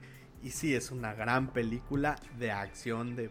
de- De madrazos, de todo. no es increíble es Ah, increíble Visualmente también una. Visualmente, no, y aparte lo que siempre, lo que siempre he visto también de él es que siempre se fija en todos los detallitos. O sea, Ese es, es de esos directores que siempre busca la perfección a partir de la co- comunión entre todos los equipos. O sea, no es de esos güeyes que dice, ah, la película está chingona porque el guion, o la película chingón. está chingona por la dirección. No, él siempre dice es que pues la- el, el- el director tiene que tener un matrimonio muy de cerca con el fotógrafo y el fotógrafo con el de arte y el de arte con el de vestuario, el de vestuario con el de maquillaje y el de maquillaje con el actor y el del actor. O sea, a fin de cuentas sí ve el, él sí ve el cine como un todo y eso es lo que te entrega, te entrega obras completas, no te entrega nada más un bonito guion o algo visual o algo, no, Sí, él, a fin él de ve- cuentas ve sí la imagen todo. completa. Ajá. Sí, y es un perfeccionista. O sea, lo que mencionas, Emanuel, es muy cierto, ¿no? O sea, él vive de los detalles, que al final es lo que le da, lo que lo empuja a crear estos, estos mundos, estas criaturas y llevarlas a un nivel extra. O sea, eh, lo vimos eh, con The Shape of Water también, ¿no? El detalle, eh, la cantidad de trabajo requerida para sus, sus, eh, em, sus sets, sus efectos especiales es impresionante, güey. O sea, Digo, The Shape of Water a fin de cuentas es como la culminación de todo, lo- o sea, todo su esfuerzo, todo su trabajo al fin se, al fin se vio reflejado en, premios, en, en eso que andaba buscando durante tanto tiempo. Él ya, ya era parte de la academia desde años atrás y siempre cuando decían es que el Oscar está vendido, decía, ay güey, pues si el Oscar está vendido, díganme cuánto cuesta porque yo quiero uno, ¿no? O sea... siempre anduvo tras ese premio, siempre anduvo tra- tras eh, eh, eh, esa- ese reconocimiento y pues cuando lo logra, lo logra a través de una de sus películas más personales y, y que pues a fin de cuentas refleja el amor al cine. Es, es una película que tiene muchísimo acerca del amor al cine y, y saca por fin sus dos traumas que es la bella y la bestia y el, y el, y el monstruo del pantano los, los- los- los- los- los hace un matrimonio y sale esa bonita película que es The Shape of Water. sí, sí, también si no la han visto, puta, Véanla. muy buena, grabada en Toronto, y así que vas y dices, ah, no mames, yo, yo camino por ahí, ¿no? Me gustó muchísimo. Y bueno, como proyectos futuros, ah, está trabajando ahorita en Pinocchio, ¿no? Ya está en postproducción. Que es, que es una visión bien interesante porque es, no es el, el cuento, es el cuento Es el que, cuen- que todos conocemos, pero está situado entre, 1900, entre 1800 y 1900, en, en una, en una época de Italia muy complicada políticamente hablando, ¿no? Entonces eh, va a tener un, ese giro de tuercas que pues no va a ser como el- el- la visión que, que estamos acostumbrados de Disney. de Disney. Claro. Pero definitivamente yo creo que, que pa- para, para finalizar, muchachos, creo que, Guillermo del Toro es importante para, para en, en mi opinión, para nosotros, porque es un artista en muchos aspectos de lo, de lo que ya hemos hablado. Pero no solamente es eso, o sea, no es bueno en lo que hace solamente en cine o en videojuegos, sino de verdad ha, ha dejado una huella en este nuevo, eh, yo también le llamaría un renacimiento de estas criaturas clásicas, o esta- estos efectos, él, él aboga mucho por efectos más prácticos, ¿no? Que menos CG si es posible. Y siento que esa es una verdadera, mm, eh, la- una verdadera aportación para un cine que está cargado de CG, que depende tanto de, de, de- de las computadoras. Guillermo todavía trata de aterrizarlo a lo que realmente es, ¿no? O sea, este trabajo físico, eh, visual, su narrativa es muy interesante. No sé qué opinen ustedes, muchachos. Mira, yo más allá de, de- de- del excelente artista que es, eh, siento que también se ha ganado, eh, o sea, ha demostrado Nuestro la calidad corazón. de persona que, que- que- Sí. que es. Eh, no nada más con la parte de, ay, sí, le compró el, el- el vuelo de avión para que fueran al- al- al- el equipo de matemáticas al mundial de matemáticas, sino que realmente este güey es de esos que, que- que te habla a- a- en lenguaje coloquial, Al pero a la al vez Chile. Ujú. Pe- pero, pero a la vez sabes que el güey tiene esos conocimientos, o sea que lo que te está diciendo no es nada más este el fantochismo, sino que, que, que el güey ya leyó, que el güey ya ti- tiene una cultura muy vasta, es una persona muy humilde en el sentido de que sabe que todavía le falta mucho camino por recorrer, sabe perfectamente que tiene defectos y, y Es humano, es y humano. los intenta mejorar y que todavía no ha explorado su mejor lado como, como artista y tampoco ha explorado su mejor lado como persona. Entonces, el hecho de que te lo plantea así, pues ha hecho que todos los ñoños, en general todos los mexicanos lo adoramos, pero más allá de eso, pues sí es un ejemplo eh, del, del cómo, pues como él mismo lo dice, con fe, estilo y huevos, es, es como se puede lograr cualquier proyecto. Exactamente, sí, y, o sea, y echándole ganas y pues esforzándote, pues, lo que quiera se puede lograr. Digo, Es que un caso de éxito. Es un Es un caso de éxito.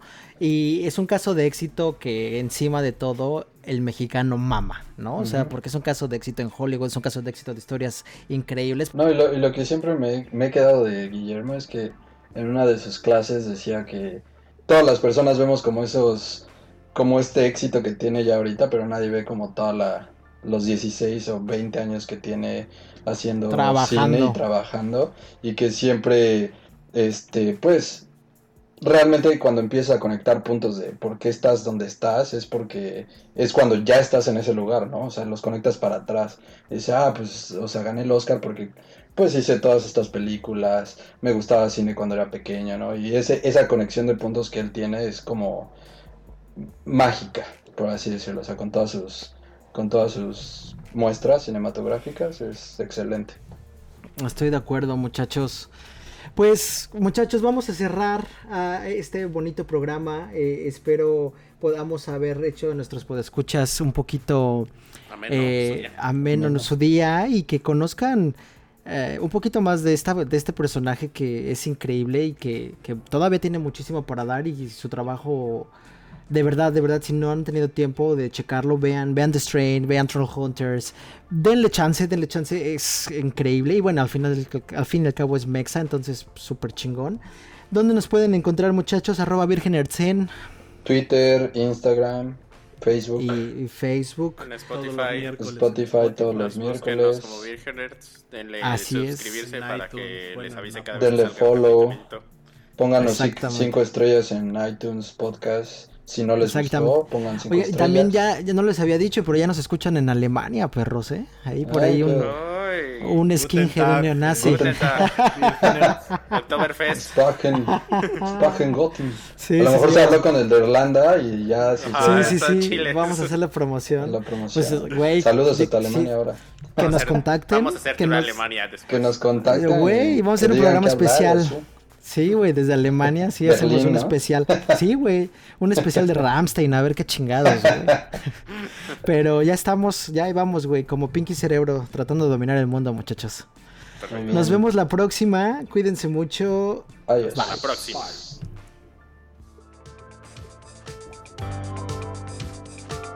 Esto fue Virgin Nerds. Hasta la próxima.